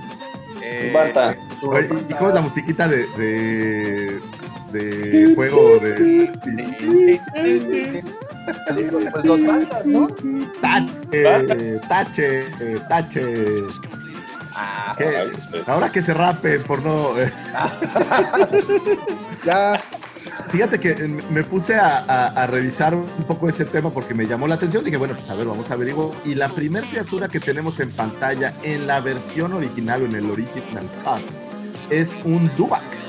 Es lo primero que vemos por ahí en pantalla. En, este, en esta escena del desierto donde los troopers o los sand troopers están revisando Es y buscando a, Es un a y a Artu. Es un, a la lejanía puedes ver un Dubak que es bien curioso porque a Lucas le molestaba que no pudieran moverlo más. Y es por esto que en la reedición eh, uno de los cambios o de las escenas más grandes, eh, digamos, rehechas. Es la escena, es justo esta escena de los Dubaks, que, que tiene una historia interesante. Cuando estaban haciendo las reediciones, se les perdió el film donde grabaron la escena del Dubak, la primera. Y haz de cuenta que pasaron semanas buscándolo como locos, porque eh, tienen, dice Lucas que él guarda todo. Y eh, oye, hablo de Lucas como mi, mi brother, ¿no? Como tu brother. Este, y que se lo encontraron literal en un escritorio en ILM que alguien lo tenía por ahí guardado y bueno, ya en base a eso lo trajeron de regreso y ya hicieron las escenas. En la, en la reedición ya no se ve la escena original, no se ve este Dubac que se veía a la distancia, solo se ve el, ya las versiones pues, más modernas donde se mueven. Ahora, en las reediciones, antes del Dubac, podemos ver un bonito esqueleto de un Crate Dragon. Un Great Dragon. Un dragón Digo, ese está Crate. muerto, pero pues, al final de cuentas es una criatura, ¿no? Oye, curiosamente, mira, los, los, pues los Dubaks son reptiles eh, muy propios de los desiertos. Eh, Son un, igua- un iguanota. una iguanota. pues, conocemos, por ejemplo, a los famosos dragones de Komodo, que son. No, ojo, ¿eh? No te acomodo. De Vamos a las canoas. Los dragones de Komodo, que son Ah, de los reptiles más grandes que hay, ¿no? En, en- en- en, pues, en la- ahí en la, en la naturaleza. Y el Dubak, pues bueno, de entrada, sí, es un, un reptil como lo hemos visto, que se domesticó, lo volvieron montura, lo volvieron en este vehículo muy bueno para el desierto. Eh, y de nueva cuenta viene la, la gran pregunta, en Tatooine, ¿qué fregados comían? Bueno, pues es que eh, Oh. le- olvídate de Tatooine, eso está muy lejos, pero piensa que comen en el desierto de Sonora, pues lo- lo que encuentran. y, y, pues básicamente ahí está tu respuesta, ¿no? Ahí, Ojo, entonces, a- a- Ana. aquí como para poder entender muy, un poco mejor la fauna, pues sí la podríamos comparar en todo caso con la fauna que nosotros conocemos aquí en la Tierra, ¿no? Entonces, si nos vamos un poquito a, a, a lo que, a los, las costumbres o bueno, o los hábitos que tiene un animal desértico, pues podríamos en- entender. Pues ahora imagínate un reptil de, ¿qué te gusta? ¿Una tonelada? Tranquilamente, ¿eh? Sin Oye, los, bronca, los ¿no? imperiales traían dubs en, en el Star Destroyer o bajaban a Tatooine a rentarlos. No, lo Yo creo rentaba. ¿No? Réntate siete, siete Dubaks como- para dar una vuelta. Como, como aquí te rentan Jálate, los, jálate unos bantas, ¿no? así Sí, jálate te unos bantas para dar una vuelta. Así como aquí te rentan a los burritos en la playa para que vayas a dar la vuelta en el atardecer, pues ahí también tenían sus establos de Dubax para, para, para Fíjate renta. que les voy a recomendar, por ahí hay un documental que se llama Anatomy of a Dubak. Ajá. Eh, está bien interesante de, del reto de los Dubaks, eh, de, de cómo hacerlos originalmente y de cómo lograron hacer la reedición de las películas ya con un Dubak que se moviera, güey. Está padre. Pues, recordarán que, bueno, a los Dubax también vimos uno cuando entran a la cantina de Moss Eisley. Sí, se Eh, ve como, ya- como detrás. Está como tomando agua, ¿no? Ahí está Que como... yo creo que el, el juguete lo hacen en base a ese, ¿no? Sí, O no sé, o sea, sí, sí, sí. Sí, sí, sí, lo hacen, lo hacen con eso. por cierto, aquí saqué uno para, Ahí está. ¿Ese es el Kenner? Es el Sí, ¿no? Kenneth, sí. Ahí está el Kenner. Ah, ya. Miren, y trae su montura y, y en la parte del, del dorso o el lomo trae un huequito para que puedas ingresar ahí al trooper, al sand trooper. Pues ahí está. ¿Qué le haces a ese Dubak? Déjalo. Lo vas ¿Qué a le comer. haces? No, es- creo que era una buena solución esta de hacerles hoyitos y que pudieras montar a los personajes. Era chistoso. O meterlos en la panza, ¿no? También. Sí, Claro. sí, sí. Ok, y bueno, pues ese es el Dubak primero de los primeros animales que vemos y lo vemos. Es en- el primero, es el primerito que El ves en las ediciones. Después te aparece el, el esqueleto que aparece atrás de, de Tripio, pero bueno, esto fue lo que ya montaron en las reediciones. Oigan, y bueno, ahorita, bueno, nos, entonces nos vamos por planetas. Creo que estamos en Tatooine y en Tatooine también podemos conocer a los Bantas. Los bantas Los que, que son como, pues, como un mamut, ¿no? Un. Bueno, si bien el, el, ¿sabes cómo se llamaba la actriz que hacía el banta? ¿Cómo? Se llamaba, ahorita te voy a decir. Ellos. La, voy a enseñar que una hacía el banda que Banta. tengo por aquí. Ahí les va, Es ¿eh? correcto, la banta la hacía una muchacha que se llamaba está. Maggi. Un Era Banta. una elefante que se llamaba Maggi y Ah, que disfrazaban. Ok, ya, ya, ya, ya te entendí, ya te entendí. O sea, la, la- ok, sí, pues era Es una que ah, el, el Duba que era, un, era un- una marioneta, era un, un puppet, pero el Banta era un elefante disfrazado. Sí, y, y, y bueno, y todo el, el rostro, así con una boca como amplia, sus cuernos, como si fuera un, un carnero. Este, Sí, es como, como esta de- mezcla de entre carnero o, o como un poco rata, ¿no? Así con Pero la fíjate, aquí creo que sí le fallaron un poquito al momento de crear los conceptos para los desiertos. Como saben, pues bueno, vemos el, el- el más claro ejemplo sería un camello, eh, que Un si camello. queremos como medio pegarle ahí, Mucho pelo, ¿no? Para el desierto. ese es mi punto. Mucho, Exacto. Ahora, pero, pero, ojo, recuerden una cosa, el desierto durante el día es caliente y en las noches las temperaturas suelen bajar, fría. ¿no? Entonces, posiblemente, algo que yo no he entendido de los Bantas hasta el día de hoy es, por ejemplo, en A New Hope, cuando los Tosken eh, salen apresurados a la persecución y de repente sale uno corriendo y se monta en un Banta y el pinche Banta empieza a avanzar. No mames, va más rápido un caracol cojo que el Banta, güey. Sí, eso, eso Es no es velocidad, me queda claro. No, No. no. No, no Bueno, pero acuérdate que, que si viste la historia sin fin, los caracoles pueden ser muy rápidos. Bueno, eh, es, es correcto. Que por cierto, estaba viendo que uno, Hola, Mark. este, que, un- el- ¿te acuerdas precisamente el chofer del caracol de la historia sin fin? Sí, cómo no. También aparece. era un tipo muy bien vestido. Eh, No es, un- eh, oye, él no es un umpalumpa. Él es un Umpalumpa. No, ¿sabes qué es? Es este, un. Oknaut. Ah, sí. Oh, mira, ya ves, todo se conecta. Pues es que Todo, está conectado, todo tiene que aparentemente, en los 80 escaseaban la gente pequeña. Entonces, oye, tienes un humanito que te sobra. Que te sobra ahí para. No, bueno, lo que escaneaba, lo que faltaba era eh, actores. Sí, claro, sí, sí, ok, entonces, Fíjate que curiosamente este elefanta que era el Banta, eh, también la usaron para los movimientos de los ATATs. A ella fue la que grabaron y, y en base a cómo se movía es que, es que hicieron los movimientos de los ATATs. Es, correcto. muy bien. Entonces, continuamos en Tatooine y otra, otra de esa fauna rara. Y este ya es un animal que aparece en las, en las reediciones, eh, ya en la, en la digitalización. Recordarán cuando están llegando eh, a, a Mos Eisley, están en- llegando en el, en el Land Speeder, dejen, recreo la escena, porque fíjate, miren, yo lo armé. No, Y está. Vienen llegando en la escena, en el Land Speeder, y de repente pasan cerca de un animal que se levanta y hay un droide que tira cosas. es que, por cierto, un eh, ronto. Exactamente, un ronto.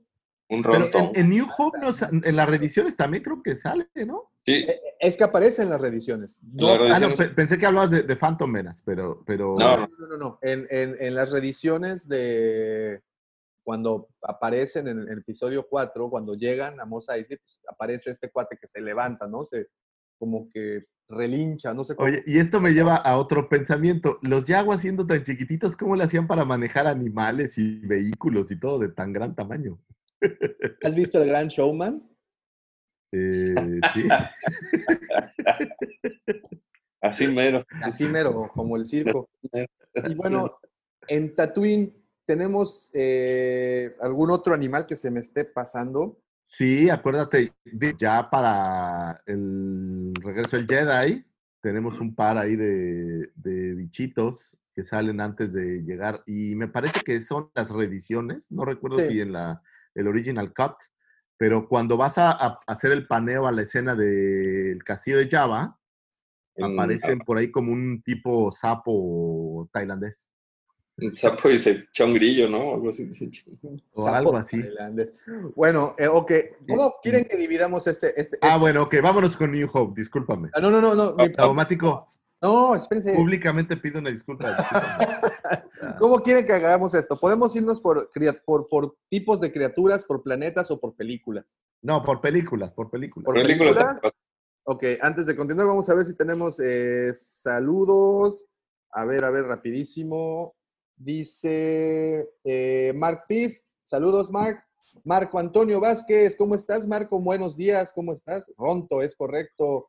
Y Pues, la señora Tere, ¿cómo está, señora Tere? Aquí cuidándole a, a su pequeño, que ya está. Muchísimas gracias a todos los que están en este momento conectados, les agradecemos. Esto Saludos es a la señora Teresa. a la señora Tere. Un beso.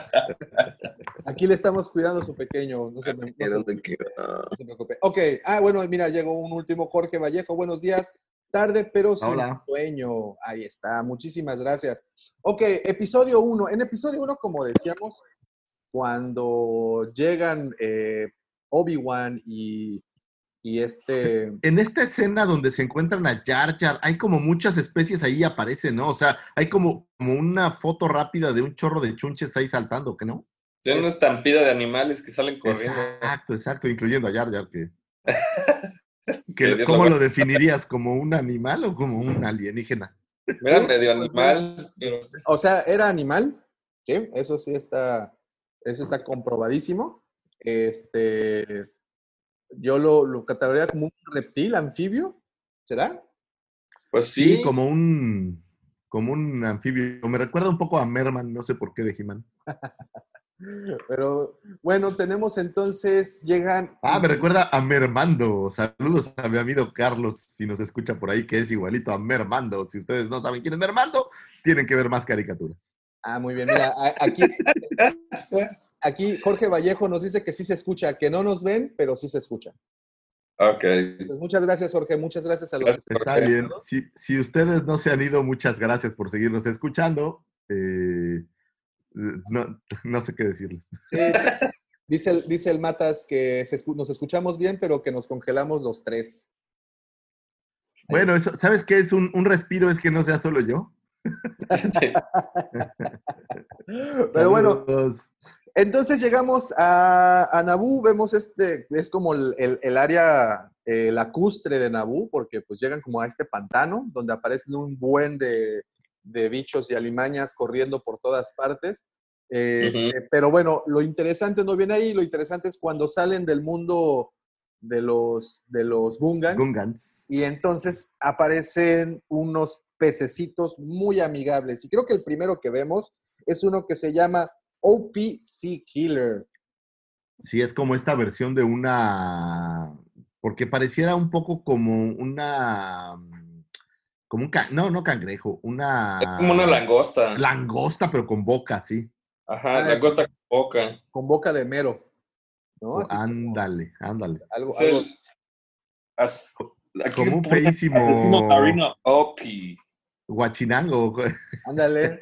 No sé, pero acá estoy viendo que tiene tres hileras de dientes. Sí, Y tiene, dice, un, una lengua látigo. Ah, pues que agarra la nave con la lengua, ¿no? Sí, es, es co- como la lengua de una, de una rana, un sapo, ¿no? Sí. es correcto. Y luego a esta se la echa una. ¿Cómo se llama este que es como largo y plano? Sando Aqua Monster. Estando Aqua Monster. Es. No, no, no, no, no. Pero primero se, uno que se llama Colo Clawfish, que es uno plano, Ah, que pues, parece pero eso sale cocodrilo. después, ¿no? No sale No, después. ese es, ese es antes. Y ya después el Sando Aqua Monster, que es el más grande, se come al otro. Ah, tienes razón. Ok, Fíjate. entonces, eh, es que yo lo tengo en español, pero es pez garra colo. Eso es lo que te digo, los, las traducciones de nombres Sí, no, sí. no están no. chidas. Y bueno, eh, como saben, pues eh, ese Sando Aqua Monster, pues era de, los, de las bestias más grandes, no la más, pero sí de las más grandes. El halcón milenario, y aquí estoy viendo una comparación, el halcón milenario era una eh, octava parte de la medida total de este Monster. Medía 200 metros. ¿no? Madre, sí estaba... No, pues era una cosa, era una cosa generosa en tamaño. Una cosa generosa. Oye, y bueno, continuando, ahí en, en Naboo también los Gungan, pues también tenían sus monturas eh, ya muy bien domesticadas. Y pues vemos ahí algunos cuantos animalejos bastante interesantes. Bueno, tenemos este, este muy grande que usan para poner los escudos deflectores. Es correcto, el Ah. Famba se llama. Famba. Pamba. Famba. Este, Que, que si te fijas, hay como estos mismos grupos, ¿no? Hay, hay, hay reptiles, hay como animales eh, acuáticos o marinos. Fíjate, ¿recuerdas que estabas diciendo eh, que vemos en el regreso del Jedi, vemos ahí un, como una rana que se come un grillito? Ajá. Ese se llama wart. Un Word. Ah. Ese es un wart. Y sí, son, son como ranas desérticas, precisamente. Entonces, lo, lo que nos regala Lucas en, en, en Phantom Menace es, es ver una fauna súper nutrida, ¿no? Ves muchísimas sí. eh, animales que no, pues que no, no existían o que nunca habías visto antes. Que creo que era parte de lo que a él le gustaba en, en la entrega de, de este nuevo episodio. también, Yo creo que de los episodios es el que más ves te, muestra, ¿no? Digo, a reserva que me equivoque. No, no, no, sí es el que más muestra, porque también los mismos Nabús eh, no solo tenían al, al Famba, que es este gigante, Y Ope se llaman, creo que los son como caballitos, ¿no? no, el. Cadu, el que tiene, es como un caballito libélula, ¿no? Ajá. Sí, es el Cadu, que son también, eh, son reptiles que se, que se utilizaban para, pues, para, para trabajos, ¿no? Reptiles utilitarios, vamos a, a llamarles por, con fines de, de, de entendimiento. Entonces, sí. ¿Seguimos por ahí? Sí, Ah, aquí. Excelente. Muy bien, eh, de Naboo, entonces nos vamos. ¿Qué les bueno, Episodio 1, vemos esta, estas, estas este, animales. No recuerdo si en Tatooine, cuando conocen a Anakin, pues obviamente también tenemos ahí oportunidad de ver Pues por ahí un pescadillo que es el que se quiere robar este, digo, está muerto, pero el que se quiere comer Jar Jar, que le quita por ahí a Sebulba. Es correcto. Una rana, ¿no? Eh, ¿Sabes qué ves? Como cuando aterrizan, según yo, ves como, como ratitas de la pradera, una cosa así. Ajá, exacto. Sí, sí, sí, Wombats. sí. Son Bomb como- rats, tienes razón. son como ratitas. Y, y este. Y bueno, esos por lo pronto son los que conocemos en Tatooine. De ahí nos vamos al episodio 2, a la guerra de los clones, al ataque de los clones.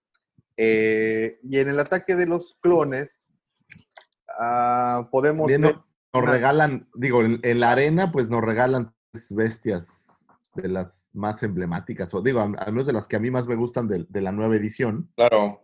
No, pero antes de esos, en, en, en Coruscant todavía vemos unos gusanitos tóxicos. ahí, Ah, tienes, tienes razón. no se sé cómo se llaman, son toxic. se llaman eh, co- cohon- cohons, los cohons. Los cohons, esos son los Aparte animales. tienen, por lo que ves en la escena, son medio inteligentones, ¿no?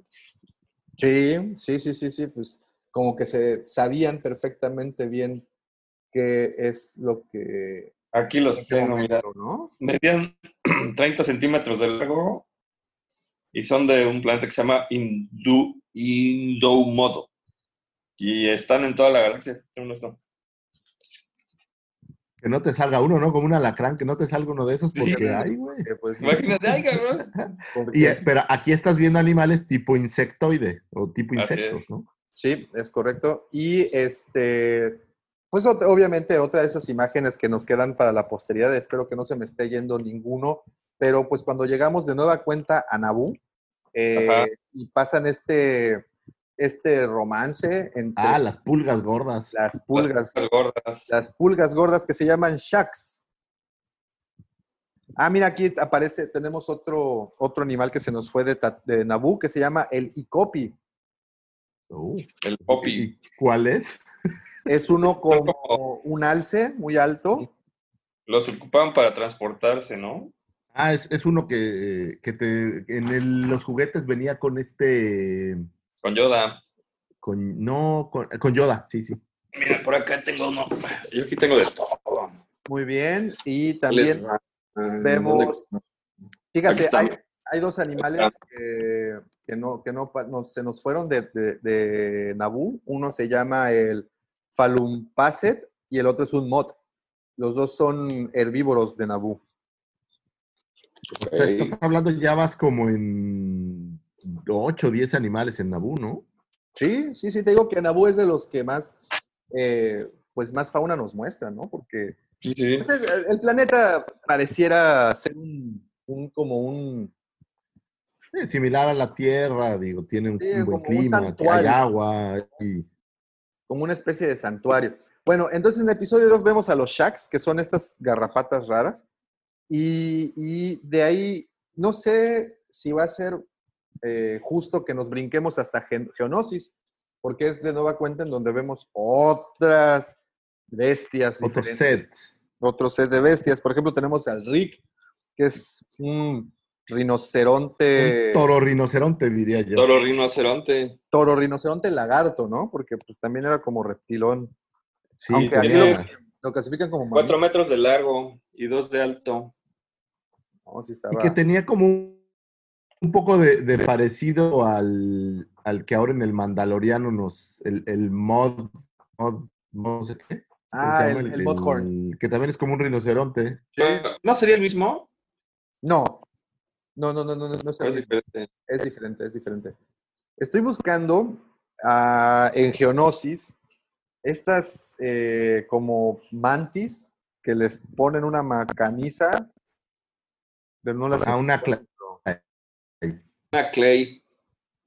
Mm, ¿El que pelea con Obi-Wan? es, Sí, correcto. Ese mero. ah, es un, una. Sí, así es. Sí. Y, y, y Ah, ya lo tiene la tres pues, es metros un- de alto. Sí, Y es un crustáceo. Y es anfibio. sí. O sea, hace de todo. No, pues es que pa- pareciera, pareciera un- una mantis, ¿no? Pareciera más como un insecto. Parecido a una Sí, mantis. pues es un, es, es un crustáceo, es un verlo así. Ok. ¿Qué más vemos en la arena de Naboo? Y, De, de eh, Geonosis. Y el, el Su, el Nexu, que es como esta rata leopardo El Nexu tigre. ese mide dos metros de largo, vive en los bosques y, y- y tiene una cola larga sin pelo. Y, El y- Nexu. y- y cuando captura sus piezas con, a sus presas con sus afiladas garras y las muerde, evidentemente. ¿no? Y bueno, también algo que no se nos tiene que olvidar es que en el episodio 2, antes de esa escena, pues tenemos eh, la famosa escena donde Anakin se le va las cabras y se, y se echa a todos los Tusken Riders, o bueno, a esa villa, y vemos ahí con los Tusken, vemos unos Ah. perritos, ¿no?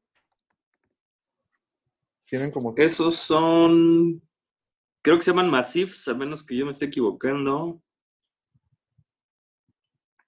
No son unos que se llaman...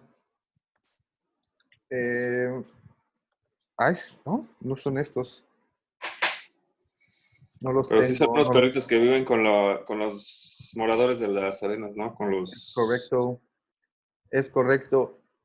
Y bueno, de aquí nos brincamos al episodio 3, que ahí casi no aparecen porque como bien recordarán, Digo, no, en episodio 2 hay otro que montan en Genosis los genosianos que se llaman Orrey, que hace las veces de un Dewback, pero tiene las patas más largas.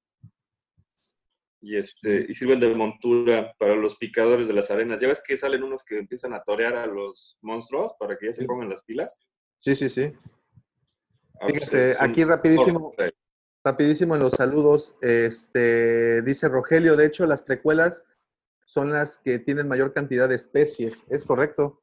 En las precuelas es en donde es. la mayor cantidad de, de animales, de fauna. Marco Antonio Vázquez, cuando salen del agua, vuelan como unos cisnes cuando llegan a la ciudad. Ah, cuando llegan a Naboo. Mira. Es A cierto. Sí, tienen ahí como un laguito, ¿no? Y, y hay Sí, un montón de, de detallitos que uno no ve de repente o que no te acuerdas, pero esa es Vas la prueba, hecho. ¿no? El de grado de detalle en, en incluso la fauna o la flora. uf. Fíjate, aquí Miguel González dice algo, algo interesante, que también era, era una, una de mis dudas. Eh, dice, lo raro es que en episodio 1 es como si los Gungan vivían eh, debajo del agua, como tenían también domesticados a los Famba y a los Kadu, que eran estos animales que vivían fuera de. No, pero eh, también eran como de pantano, ¿no? Sí, Que Una de las escenas más emblemáticas antes de ver la película, creo yo, era el corto, el trailer. Lo primero que veías era como la neblina del pantano y veías a los Gungans montados en, en estos como... Los Famda. Los Fam- no, no, no, pero no. En la primera escena veías saliendo como del pantano entre la niebla, en los que son pequeños, como un caballito de dos patas, pues. Ah, los Cadu. Sí, sí, sí, sí. Exactamente. Y esa Sí, escena sí. pues era como, como maravillosa. Sí, sí, pues, la neta es que sí nos, nos hizo ilusionarnos bastante. Eh, ok, ¿se me está yendo alguno de Geonosis? No, ¿verdad? Creo que ya son, son todos los que aparecen en Geonosis. al Así menos. es. Y bueno, de ahí en el episodio 3 tenemos un pequeño, como así, un pequeño vistazo a uno que se llamaba Lava Flea o Mosca de Lava. La Que mosca de la- Aparece en, en, ¿cómo se dice? Eh, en Mustafar.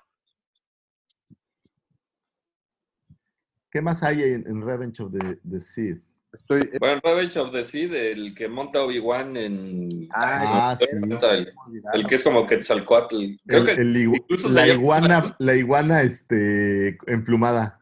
Pero igual, creo que se llama Quetzal algo, o sea, digo, lo estoy buscando, pero tenía un nombre así como haciendo referencia a se llama No, el tengo- Baráctil.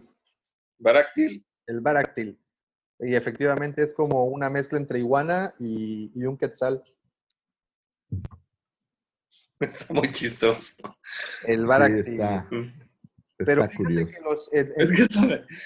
Va- vamos a montar algo. Ah, mira, pásame esa lagartija que está por allá. Pero No, es lo que eh. te digo, llegan a los planetas y ya los, los animales lo están esperando, hay Sí. una agencia de renta de animales, renta Oye, su ¿quién te dice? baráctil Dale la vuelta por al 12 planeta, ¿no? créditos, exacto, ¿no? O sea, si él llega desde lejos, no conoce a nadie, un planeta hostil, ¿de dónde saca el bicho? Sí, sí, Y aparte entrenado, ¿sabes? espérate, pero el Claro. Baráctil lo, sí lo usaban los, los utapa- utapahuanos. Sí, pero, pero él llega a- a- de, de incógnito a ver qué rollo y ya está todo listo. No, pues si llega a los establos de los Baráctiles y dices, oye, Exacto. Réntame tu mejor. Baráctil. Hace- a mí se me hace que se conectaba como en Avatar, así. bueno, en Utapau también vemos otras, otras cosas. De repente salen volando unas cosas muy extrañas por ahí, ¿no? ¿En un tapado? Ah, mira, el- para el animal que decía, creo que Miguel, a ver, no, no, no es cierto, perdón, Marco Antonio, él eh, dice, decía que cuando salen del agua vuelan como unos cisnes cuando llegan a la ciudad. Esos se llaman peliqui, peliqui, así como O sea, pelícano, como pelícano, pero peliqui, nada más. Ahí se terminó. Un peliquín. Un peliqui. Este, se me- es que sé que hay otros que aparecen como volando ahí en, en el episodio 3, pero la realidad es de que no lo, no lo recuerdo tanto. Pero en fin, en fin. Entonces, de episodio 3 nos brincamos al episodio 4, en donde como ya bien platicamos con el señor Lucifer en su momento, este, transmisión interrumpida, dice... pero Facebook, Pero ¿no? Sí, pero seguimos, seguimos en, seguimos viendo el, seguimos en al, al aire ¿Estamos infringiendo la ley o qué? por alguna razón. No, lo que pasa es que quiero ver cuánto tiempo llevamos, porque A lo mejor tiene que ver con el tiempo o qué. Está bomático. creo, Ya se- no pues, pues mira, sí fue hace 49 minutos, a lo mejor no nos dan más de una hora. Es posible, ¿eh? porque ya, ya van dos veces. Bueno, continuamos. En el entonces del episodio 4 vemos, pues obviamente a los Bantas, a los Dubaks, en las reediciones, pues obviamente animales nuevos, eh, pero es todo, ¿no? Ya después de que salen de, porque llegan a Yavin, pero en Yavin no se ve gran cosa, más que hay como pajaritos volando a lo lejos. Pues ya nada más unos pajarillos ahí. Sí. No dudes que haya por ahí un iguana o algo así, porque digo, les encantaba meter detalles que después tú no alcanzas a, a- a ver, ¿no? No, pues que, digo, en Tatooine ahí este, están los eh, y hay dragones Krayt, eh, están, pues, hay incluso una parte del desierto que está llena de Sarlacc, ¿no? Y según leí en un libro de Obi-Wan, se mueven, o sea, no es que estén ahí fijos, sino que van buscando... No, no, el, el Sarlacc se, se va moviendo, sí. Sí, porque lo que tú ves en, en el regreso del Jedi, pues es nada más como la boca, pero es una madre enorme, ¿no? Sí, es una gigante. sí, sí, sí, es enorme. es, es, es, es gigantesca y pues bueno, tiene, bueno, ya llegaremos a, a ese momento. ¿En Tatooine se les ocurre uno más del episodio 4? En Tatooine, en el episodio 4, eh, bueno, obviamente Rancor. En- No, pero en el episodio Reverse 4 no aparece. Ah, entonces, ok, discúlpame. En New Hope. Es que dijiste Tatooine, Daumático, me sí, sí, sí. confundes. Pensé que ya habíamos ido a Return of the Jedi. No Bueno. Eh, Eh, pues no, no recuerdo ningún otro en... eh, eh, pues ¿no? el Ronto, ¿no? Hasta El Ronto que yo. aparece en las reediciones, nada más. Bueno, el Ronto en las reediciones. De hecho, en las reediciones en, en Mos Eisley a lo mejor hay alguna otra cosa que no vemos. Sí, con tanto alienígena. ¿Sabes qué aspecto es, ratas, es cosas. curioso? El aspecto que, que no vemos eh, mascotas, o casi, no recuerdo mascotas, salvo... No, en las películas no recuerdo a alguien que tuviera una mascota. Pues ya Yar tenía. Yar, Yar, Yar. Java tenía a Salashus, ¿no? Ah, bueno, pero, Bueno, pero después. pero si- yo siempre vi a Salashus como un personaje más, como el bufón de la corte, no como una, No como una mascota. no como una mascota. Digo, ya después supimos que era un mono kawaiano que no pensaba tanto, ¿no? Pero Sí, Qué sí, sí. bueno. Es- ah, pues sí, sí es cierto, no digo, en las películas casi no se ven, o si no es que casi no se ven mascotas que no sean robots. no, es... Y es curioso porque pues mascotas son parte, pues casi diría esencial del ser humano, ¿no? Ojo, pero en las películas, porque ya en, la, en las series animadas sí aparecen un par con sus mascotitas. Pues salvo la de Throne, no, no recuerdo otra. Eh, el Tuca. ¿Quién tiene mascota? Este, gatito Baby, oye, Baby Java no es una mascota, Davo. Lo podrías tener en una pecera y darle comidita todos los días, sería bien bonito. y, y se vería cute. Se vería cute. Bueno, vamos a brincarnos entonces al episodio 5, a Empire Strikes Back, en donde aparece, obviamente, de las primeras escenas, conocemos a Nuestro nuestra- padre, ya hemos platicado ampliamente. El- Bueno, lo primero que ves es un Downtown. De hecho, la primera escena es Luke montado en un Downtown. Así es. Eh, y de ahí, pues, podemos ver al Wampa, que la verdad me gusta mucho el Wampa, pero la versión de las reediciones no me gusta tanto. No. Eh, Sí, y de eso- ahí nos sigue, a vemos los. No, pues eh, obviamente de ahí. Ah, nos, no, nos faltó uno en New ¿Cuál? Hope. Espérate, espérate, espérate. En el Trash Actor Ah, el aparece, aunque sea solamente el ojo, la aunque diagonal. sea solamente su ojito, pero aparece la diagonal ahí. Así es. Todo, luego- todo, todo un personaje de la diagonal. y ¿sabes, ¿Sabes por qué lo pensé? Estaba pensando de qué se hicieron juguetes con Kenner. Y para New Hope, pues tenemos solamente el Dubak y justamente la diagonal. Para, para Kenner original. Ya después sacaron el Ronto y ot- algunas otras, ¿no? Eh, sí, ya. Regresemos a Hot. Lo siento. Creo que perdimos a Davomático. Se fue. Después pinche ya tiró la toalla. No, ¡Vámonos! lo que pasa es que fui por mi refil de café. Ah, ok. Y este, bueno, en HOD entonces tenemos un Town Town, tenemos al Wampa, posterior El tenemos a estos animalitos que se comen los cables de las naves espaciales, Que son. No. que Minox. viven de, de los Minox que viven dentro de la panza del Exogord, que es otro gran animal. que es uno de estos animales, yo creo que debe ser de los más grandes, aunque creo que el más grande no es él. Yo tengo otro en mente, más adelante se los platicaré. Exogord, sí. Space. Eh, También lo conocían como Slug Space espacial. Slug. Space Log. Es correcto. De ahí, pues, pues van a. Ah, bueno, en. en el. eh, Me, me, me, me trabé. Se fue. No, no, pero ahí, ahí vamos a Dagoba. Y en Dagoba vemos una serpiente, no sé si lo recuerdan por ahí. Ah, sí. Eh, claro, hay, hay una criatura que está, que casi se come a Artú.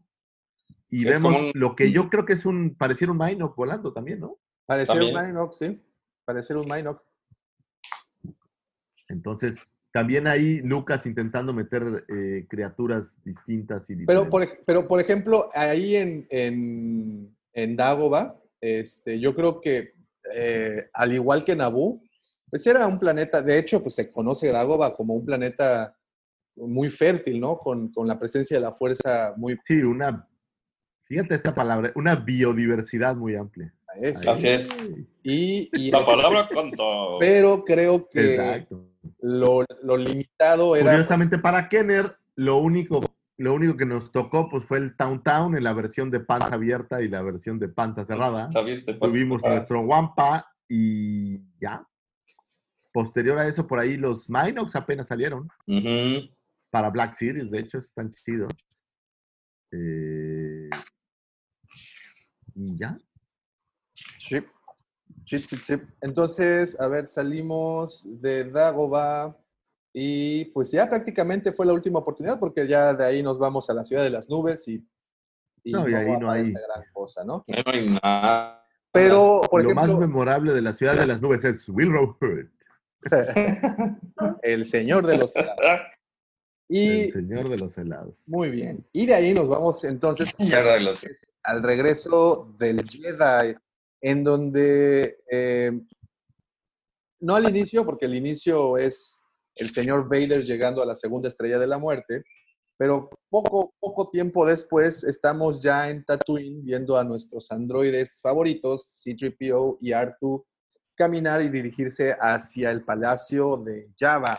Y entonces es en donde las revisiones metieron a unas pequeñas criaturitas eh, que como les dije se llamaban, se me perdieron, ah, los Wart, que se come a un ratoncito de estos como ratones de la pradera, ¿no? Que también aparecieron en el episodio, en el episodio 1, Sí, Los, los Womrats. los Womrats. Y según- bueno, De acuerdo a lo que. Michalangas. Era un Womp Rat, según yo. entran al palacio de Java y vemos que Java pues está botaneando unas ranitas, ¿no? Ahí muy sabrosas. Sí, está en el centro botanero Java de Hot. Desde, desde la casa de los monjes. Así, así, así se me Vamos. a las canoas,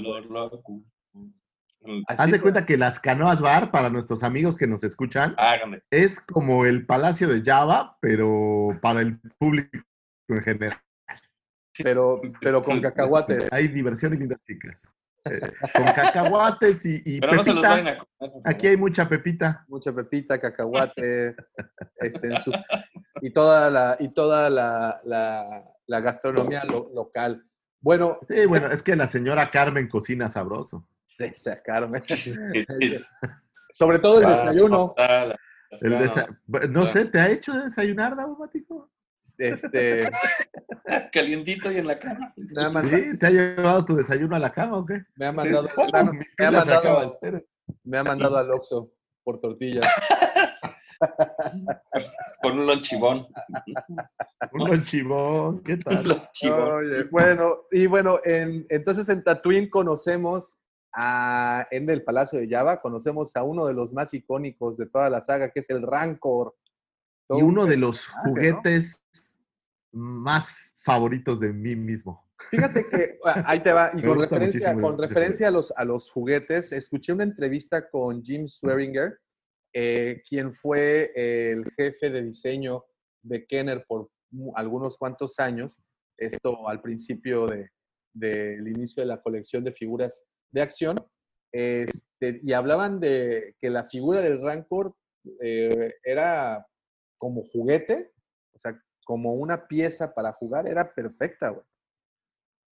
Era increíble. ¿Sabes qué tenía maravilloso? La boca se abría y cabían eh, al menos un, un muñeco. Entonces, yo voy a aceptar esto. Mi Rancor, después de meses, encontré un Luke Skywalker que había sido devorado, güey. Fue padrísimo.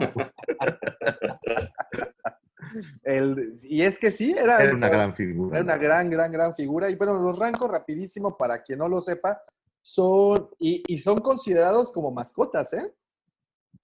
¿Los Rancor? Ujú. Ah, bueno, ahora que lo dices, Rancor era la mascota Java. de, de Java. No, de Maliki. Es correcto. No, Ah, bueno, no. pero era de Java, no era de Mal Maliki que Maliki lo lo cuidaba. ¿no? Era como el caballerango. Pero Maliki lo cepillaba. Exacto. Bueno, y el Rancor Sí, sí. De, de Java se llamaba Patis. Patis, Patisa. originarios de Datomir, ¿correcto? Es correcto. Los podemos ver por Y primera ahí la vez. comandante, si no han escuchado ese video, échenle un ojo al de Big Fortuna. Ahí claramente explica que se lo regaló el señor Big Fortuna. Así es. Y su primer bocadillo fue el señor con el que estaba compitiendo el puesto de mayordomo. Muy. Y este, estos, a los Rancor los podemos ver, eh, bueno, por primera vez en el episodio 6, pero posterior a eso los vemos en Clone Wars cuando van a Rylot, ¿no? Pero sí, pero la, la mejor actuación del Rancor, pues es en The Force Unleashed. Que Claro, con, claro. con Rancor, ese está muy chido. Claro, claro. Mm. Después de esa escena, pues obviamente el episodio 6 salen de Tatooine. No, Eh, espérate, te falta Sarlacc, que aunque ya habíamos dicho algo, pero pues el Sarlacc. eh, Ah, bueno, correcto, el Sarlacc. El Sarlacc, que Eh. este lo ponen como si fuese un invertebrado, Pues pareciera como una bolsa de patatas. ¿sí? Una plasta, No, ¿sabes a quién me recuerda siempre esta película de estos como gusanos que están bajo la tierra? Ajá, sí, sí, a los Tremors. Eh, a los tremors. Ah, me dale, recuerda, dale. digo, no es un gusano, pero me recuerda mucho a esa idea del tremor. Los Tremors, sí. Sí, sí, sí, muy parecidos a nada más Digo, enseñaban. hasta, hasta que hicieron la segunda y los hicieron ya como pequeños este, dinosaurios caminantes. Sí.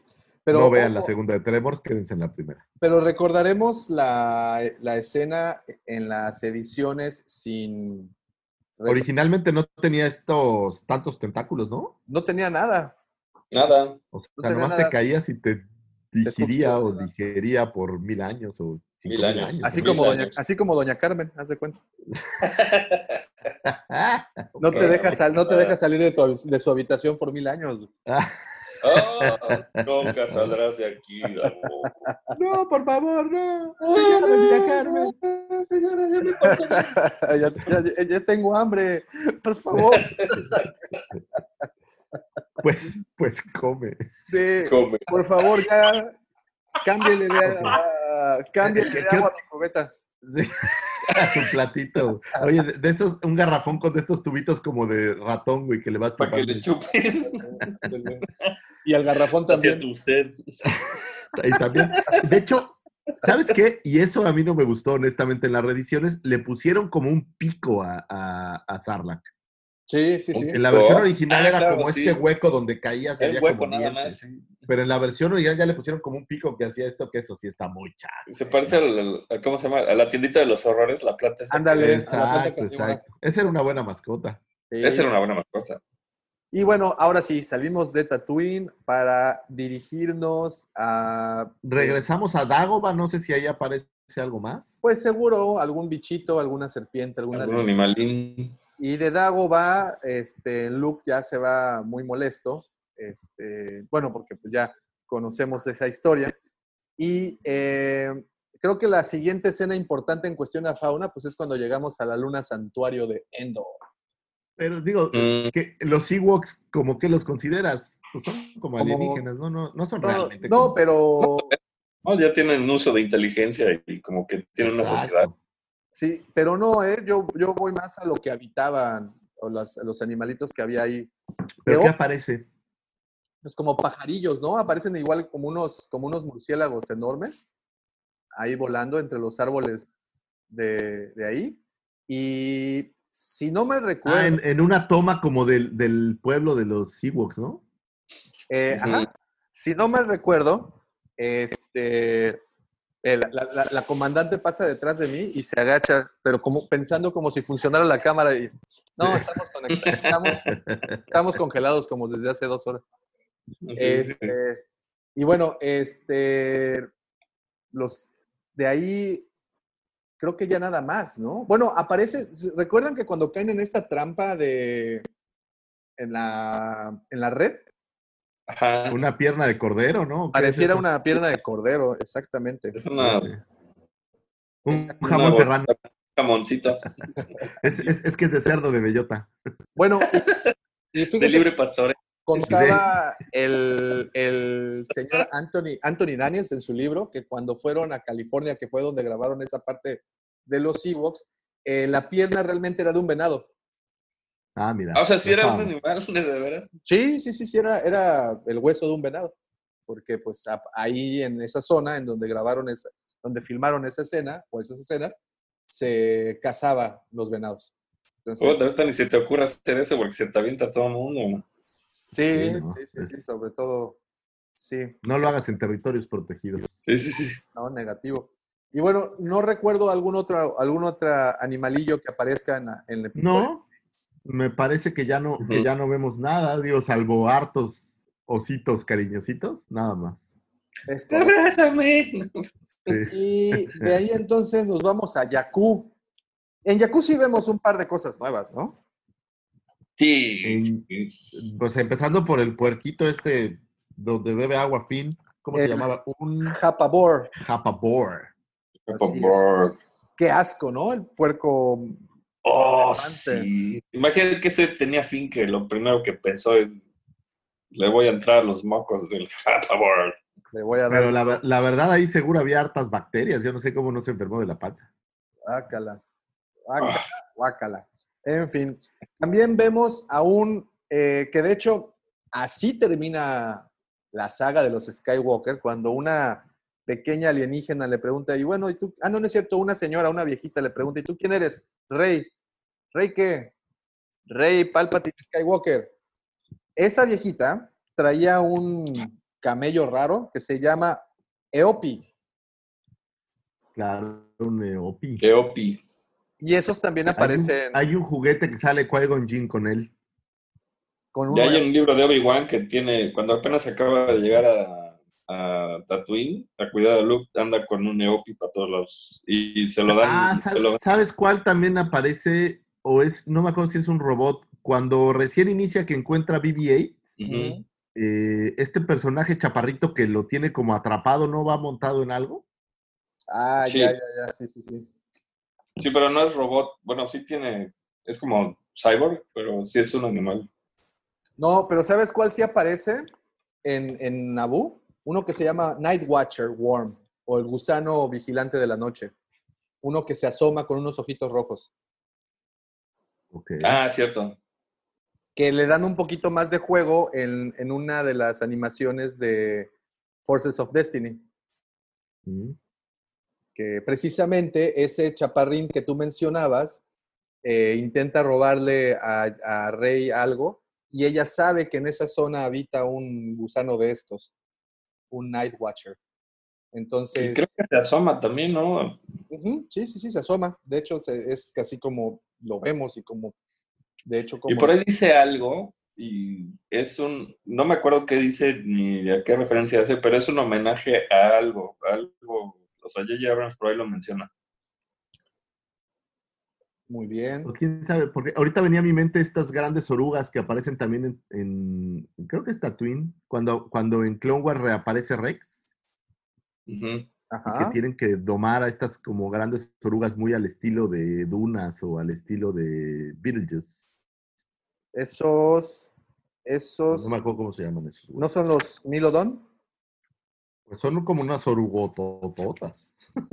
Según yo son... Ah, ya sé. ¿No son los de Felucia? Los... No, se llaman Yopa. Oh, ok, Ok. Y luego, ¿en qué más tenemos ahí en, en el episodio 7? En episodio 7, pues creo que ya, ¿no? Porque es cuando se va Rey de... ¿Qué otra Ah, espérate. Cuando llegan No, a, al- la, al a la final nave de Han tenemos- Solo están los, los de tentáculos, que se me fue el nombre. Los, Ah, los ratas. Que los Rotars o los Ratars. Rantar- Rantlars, que están como locos, man. Los Ratars. Sí, son... Fíjate que al igual que los Eopi, hay como muchos animales, supongo que no se conoce el origen, pero como que los vieron útiles para algo y los pusieron a habitar en diferentes planetas. Y bueno, el Ratar es uno de ellos. Pero ¿qué utilidad le podían sacar al Ratar? Pues quién sabe, ¿no? A lo mejor era ¿Quién sabe? como. Eh, Está como este que aparece en Rogue One que le saca la verdad al. Sí. eh, El, ¿Cómo se al- llama? que tiene So Guerrera, que es como un pulpo sí, sí. también. Lixus, ¿no? Ese. Entonces, El Lixus. pues a lo mejor tenían alguna función parecida. ¿no? Sí, eh, sí. De que eran destructores, eran destructores. Bueno, de ahí nos vamos al maravilloso episodio 8.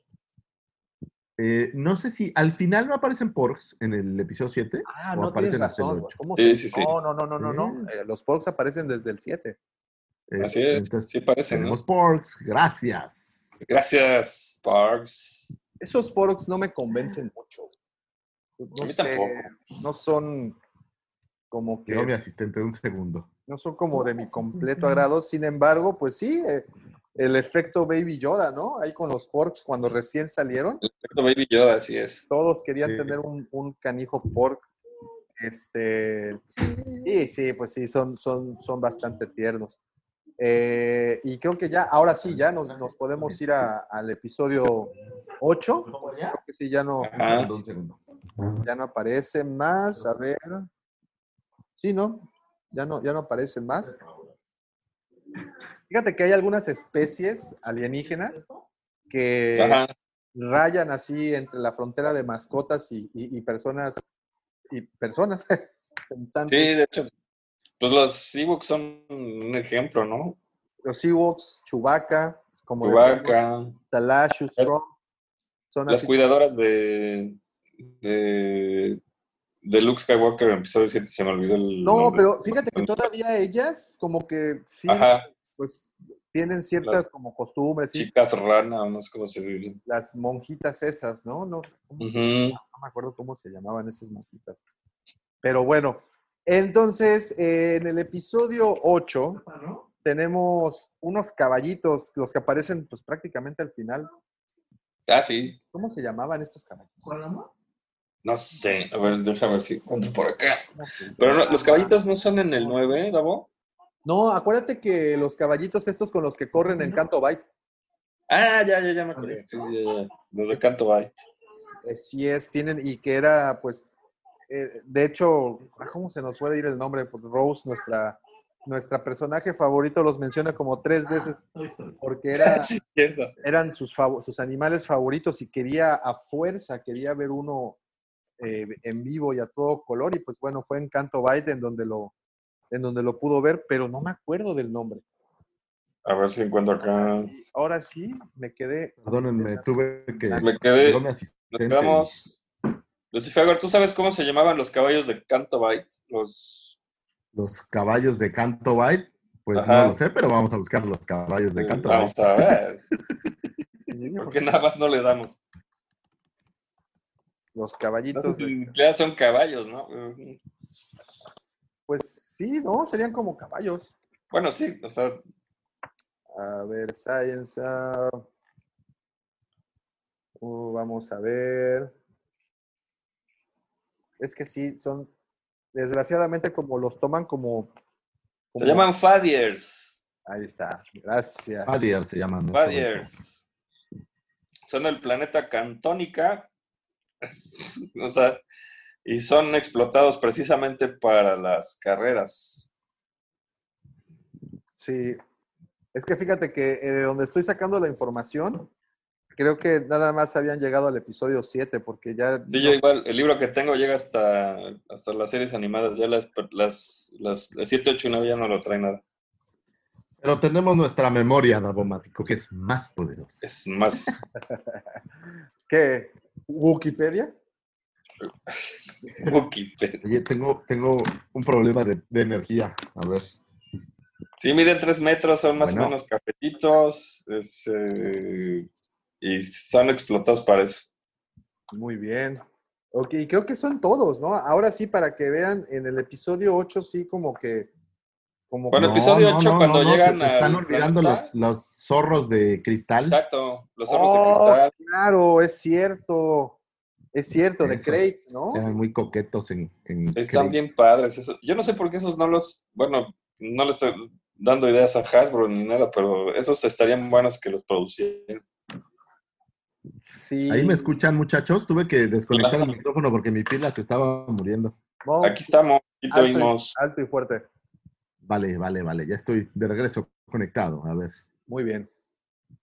Entonces, pues ya creo que ahora sí, después de los zorritos de cristal y de los caballos de Canto nos- Sí, me parece que es todo lo que vemos. Eh, sí, no recuerdo nada más. No, No, no, yo tampoco. Y bueno, en, en el episodio 2, cuando entran al bar, en el ataque de los clones, vemos varias pantallas en un bar, como de deporte, Ah, sí. pero no se alcanza a distinguir, Como caballos, ¿no? De algún ¿Cuántos tipo de, carreras. sí, no se alcanzan a distinguir tanto. Seguro eran los Fadier o Fadier o los Fidier. Fires. Y bueno, y en el episodio 9, este, pues obviamente al- el primero que se me viene a la mente son los caballos estos eh, de la luna de Endor, de otra de las lunas de Endor, donde Donde está la estrella de la muerte. Ah, ¿sabes cuál se nos olvidó del episodio 8? Las, o no sé si lo dijeron en lo que estaba distraído, las sirenas No. esas que ordeña Luke. Ah, ¿cómo lo olvidamos? Las tienes sirenas. toda la razón. Y hay es un pescado correcto. que se come. El pescadito que se, que se avienta. eh, Las sirenas, ¿cómo olvidarlas? nada más las sirenas esas son las que creo que faltan. Sí. Sí, el pescadito ese, ¿no? ¿Qué dices? Crystalline Fox se llama el, el, el este y las otras se llaman Sea Sirens, de hecho. Estas sirenas están ahí. Permítame, señora, voy a sacarle un litro de relleno. Es Hombre, correcto. no, imagínate. Luego, en el episodio 9, discúlpenme, En el episodio 9, pues tenemos a los caballos estos de, de, de la- del planeta, el que sale montando. Fin y compañía, ¿no? Ay, sí, pero se me olvidó el nombre de la personaje. Ah, la, la del planeta este de. está Hannah. morenita, Hannah. Hannah. Hannah montando. Hanna, ¿no? Sí, Hanna. Sale montando esos caballitos que. No sé si a ustedes les parece, pero creo que a mí, sí- a mí sí. Creo que ahí ya la imaginación en cuestión a bestiario se les fue, ¿eh? La No, pero acuérdate, hay, hay una víbora cuando están, que se encuentran a Oh, Lando, que están buscando el, el- la brújula está, Claro, Ah. claro. se encuentra una víbora donde descubre su mágico poder rey de curar. Es correcto. Es correcto. Es, no, pues es una anaconda. Es una anaconda intergaláctica. Una anaconda. una anaconda intergaláctica. Sí, es porque no, correcto. porque sí, no, no, no los tenemos por acá. Y ahora sí, ¿no? Esos sí son todos. Creo que es, estoy tratando de recordar otro, pero no creo que es lo Porque, único que hay. porque bueno, en Pasana en teoría debería de salir, o, sea, o salen, ¿no? Algunos cuantos animalillos por ahí. Pero no se ven, o sea... Tú ves la escena, nada más ves a los habitantes y ya, o sea, no le dan peso a nada. bailan, uh, Haciéndole su bailongo ahí raro. El bailongo. Oye, tribal, tribal. baile tribal. Y bueno, en otra serie donde, donde vemos muchas especies, es pues en Clone Wars, ¿no? Bueno, Clone Wars está total y absolutamente repleto de, de ahora sí flora, que es difícil ahí determinar qué es qué, pero fauna. O sea, digo, sin contar personajes Jedi malos, o sea, todo lo que hay. Lo, lo- digamos que es el complemento perfecto. Pues Sí. Clone Wars nos trajo, bueno, Re- Rebels nos trajo una de las criaturas que han incluso jalado a otras, a, a incluso al Mandaloriano, que son los gatos del Lothar, ¿no? Sí, El- hay varios. El- ¿Cómo se llama el lobo este que, que Bueno, ve este Ezra? Ah, el lobo, una anova, una nuba, no, ¿verdad? Está es el lobo y también, no, pues hay muchísimos. El Bendu, por ejemplo, si es que se puede considerar una criatura. Fíjate, un dato curioso. eh, aparecen unas- unos animalillos que se llaman tucas, que son como unos gatitos azules.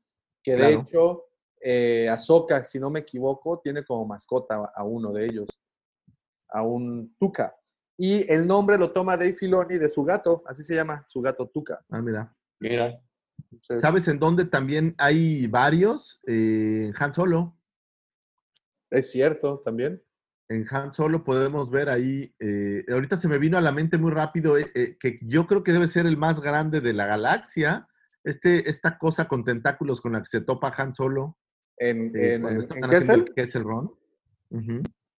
Ah, también. Se llama, ahorita no sé cómo se llama, lo tenía. ah, ¿no es el Pur, Pur- Purgil? No, se llama Suma Verminoth. Oh, eh, y que es como, como un Cthulhu. Si alguien no sabe qué es Cthulhu, Ah, sí, pues es como sí, un sí, tipo hombre pulpo con muchos tentáculos. como, Y hartos ojos. Quincy, como Quincy Hartos ojos. Exacto. Yo creo, y pienso que debe ser lo más grande que hay en la galaxia, o al menos de lo más grande que se ha visto en algún lado, ¿no? Bueno, recuerda las ballenas estas de Rebels, estas, las que se llaman Porgil. No, Es- pero esto es más grande, güey. Esto es, las ballenas son del tamaño de una nave, y esto la nave es así como uh, chiquitita. Sí, sí, es cierto. Es cierto, es cierto. Tenemos ahí en Han Solo los perros, estos como perro rata, con los que le están Los persiguiendo Han. Solo. Ay, Que pareciera que son los mismos que, que utilizan los, este, los, los Sand People de Tatooine. O sea, Exacto, sí, sí, sí. pareciera, ¿eh? No sé si sean los mismos, pero No, pues es que hay muchos. Y por ejemplo, si te vas a Clone Wars, pues a veces creo que llegaron a, a- a- a sacar, eh, no sé si en Clone Wars fue el- en donde más animales pudimos ver, o al menos le dieron más vida a los que ya conocíamos, más, más trasfondo, ¿no? Pues a, a muchos, digo, por, por ejemplo, en Clone Wars recuerdo una oruga que montaban los clones, eh, no sé si en Rylot o en dónde. Bueno, en Rylot también vemos gente montando animales. e- esas, esas orugas se llaman eh, Helagrop, also known, eh, también conocidas como eh, escarabajos de tierra felucianos. Sí, ahí, ahí Ah, también sabes pues. que hay un episodio donde Jar Jar Binks es el héroe, lo cual es inhóspito, pero ahí también hay como estos gusanos de agua, como unas lombrices de agua que les ayudan al final. Oh, sí, Eh, sí, sí, sí, sí, sí. Y digo, digo, Clone Wars hay muchísimos eh, animales que ves por todos lados. Mira, por ejemplo, en el, en el libro de, de Lords of the Dark Side o Amos del Lado Oscuro, en donde es una pequeña misión que hace el emperador y Vader a Rylot, se estrellan y entonces, eh, pues obvio, tienen que ver la manera de, de sobrevivir a- antes de que sean rescatados. Hablan de unos animales que son todo un, pues son peligrosísimos y que viven en, en, en, en- ahí en, en Rylot, ¿no? Y estos, si no me equivoco, son los Gundark. No, no es cierto, los Gundark son de otro, de otro planeta. Pero que en Rylot, pues prácticamente pintan a Rylot como Australia, güey. O sea, o los haces, Sí, o te los comes o te comen. si Rilo en materia de, de- de vida salvaje están en chingo, ¿eh? Sí.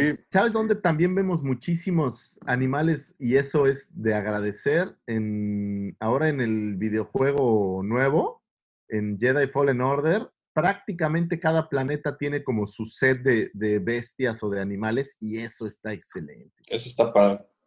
Eso Sí. está muy chido. Sí, y la neta es que cada, cada planeta, cada lugar nos ha ofrecido una serie de, de- de animales, obvio, y ya como, a- como resumiendo un poco todo esto, eh, pues se inspiran en la fauna del planeta Tierra, nada más que pues, los llevan a Ahora- otras, a otras instancias, ¿no? La complejidad de crear el cómo se ve y después darle un sonido, porque normalmente tienen un sonido, un- la forma en la que se comunica el animal, y luego darle un background, digo, eso es, eso es lo que tanto se agradece, ¿no? Tantos y tantos detalles de todo lo que está ahí alrededor. A ver, a ver, antes de terminar eh, con este tema, les tengo un reto. A ver. El, el reto, el Baractil Challenge. Pues recordarán el Baráctil, que es este que aparece en Utapu, el que monta Obi-Wan con el, la iguana pájaro que sube Ajá. y luego lo tiran. ¿Recuerdan su sonido? Será como... un- No, no, es, es que es como un chillido, ¿no? Era como, era como un algo así. Ah, Me gusta más. ¡Hey!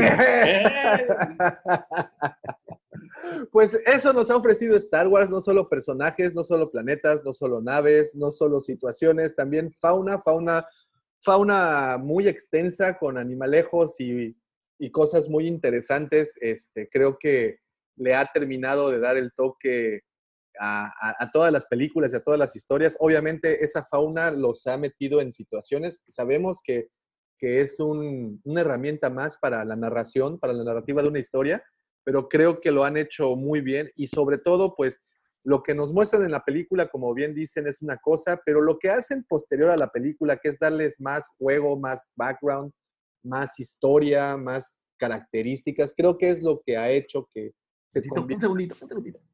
que se conviertan en, en animales que pues quedan ahí para el recuerdo.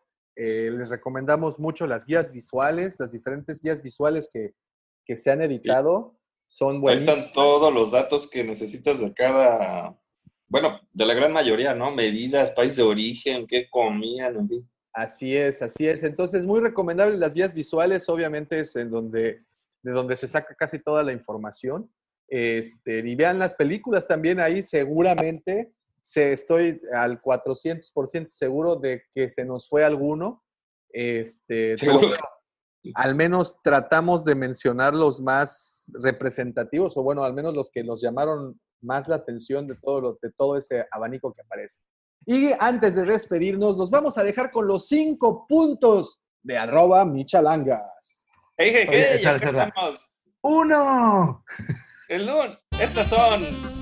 Hoy hablamos de bestias, chicos. Así que estas son las cinco opciones si estás buscando casa o alojamiento con las bestias de Star Wars. En el número 5, si no buscas mucho espacio, son apestosos por dentro y por fuera, pero son calientitos. Son hasta más grandes que tu departamento del Infonavit. Tu opción es un. Uah, No incluye sable de luz. En el número 4, si lo tuyo es viajar por las galaxias y conocer más de lo que se pueda, puedes vivir en tu propio meteorito adentro de un Exogorth. Y tienes de unos roomies, unos Minox. ¿No te convence? Pues podría visitarte el halcón milenario en una de esas. El número 3, si eres introvertido, pides todo en línea y ahorita estás en la cuarentena con home office, ¿qué tal un Sarlac? Mil años de encierro, justo lo que te está ordenando el gobierno en este momento. Y el número dos, si eres todo lo contrario y te encanta la fiesta y el reventón, ¿qué tal la fosa del rancor? Fiesta día y noche al lado de Jabba. Comida fresca todos los días de dudosa procedencia. Y está recomendado por Ulala Tuilek y un par de guardia gamorras. Y en primerísimo lugar, ¿qué les parece la mismísima cueva del Guampa? Incluye huesitos, costillas, un Guampa peludo para que lo abraces y lo mejor de todo, puedes dormir de cabeza. No lo pienses más y contáctanos. Ahí están los cinco puntos de vivienda de el buen Michalangas. Ahora sí, discúlpame, se me estaba, se me estaba olvidando. Con esto vamos a hacer la eh, oficial inauguración de la sección de los cinco puntos de el buen Mitch. Muchísimas So- gracias. The circle is now complete. When I left you, I was but the learner. Now I am the master.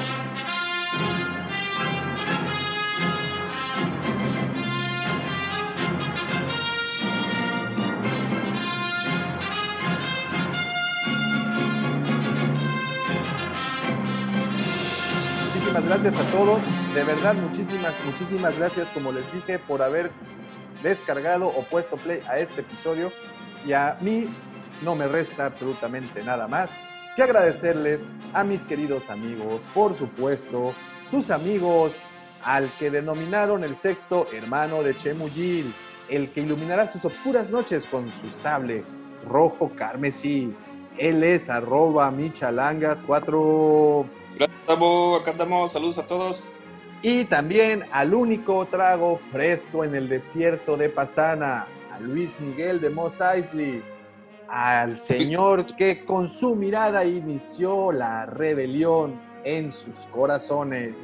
Él es arroba Lucifago. Muchísimas gracias. Quiero mandar un beso y un abrazo a mi esposa. Fue nuestro aniversario. Felicidades, amor. Felicidades. Gracias a todos los que nos escuchan, a los otros podcasts, los fans de esta linda saga y a todos los que nos escuchan y se toman el tiempo, muchísimas gracias.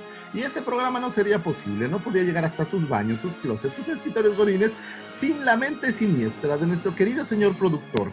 El siempre imitado, nunca igualado, muy popularizado, señor Cite el Amor, Mandaloriano del Corazón, Justin Bieber de las 139, Chayán de la Riviera Maya, Wookie del Soriana de la Cabá, El conocido hoy como el señor No Culpes a la Noche, y que Doña Carmen, a quien todos ya conocemos, lo ha denominado Tú sigues siendo aquel. Nuestro querido niño de la rosca, el señor arroba Davomático. Gracias por escuchar.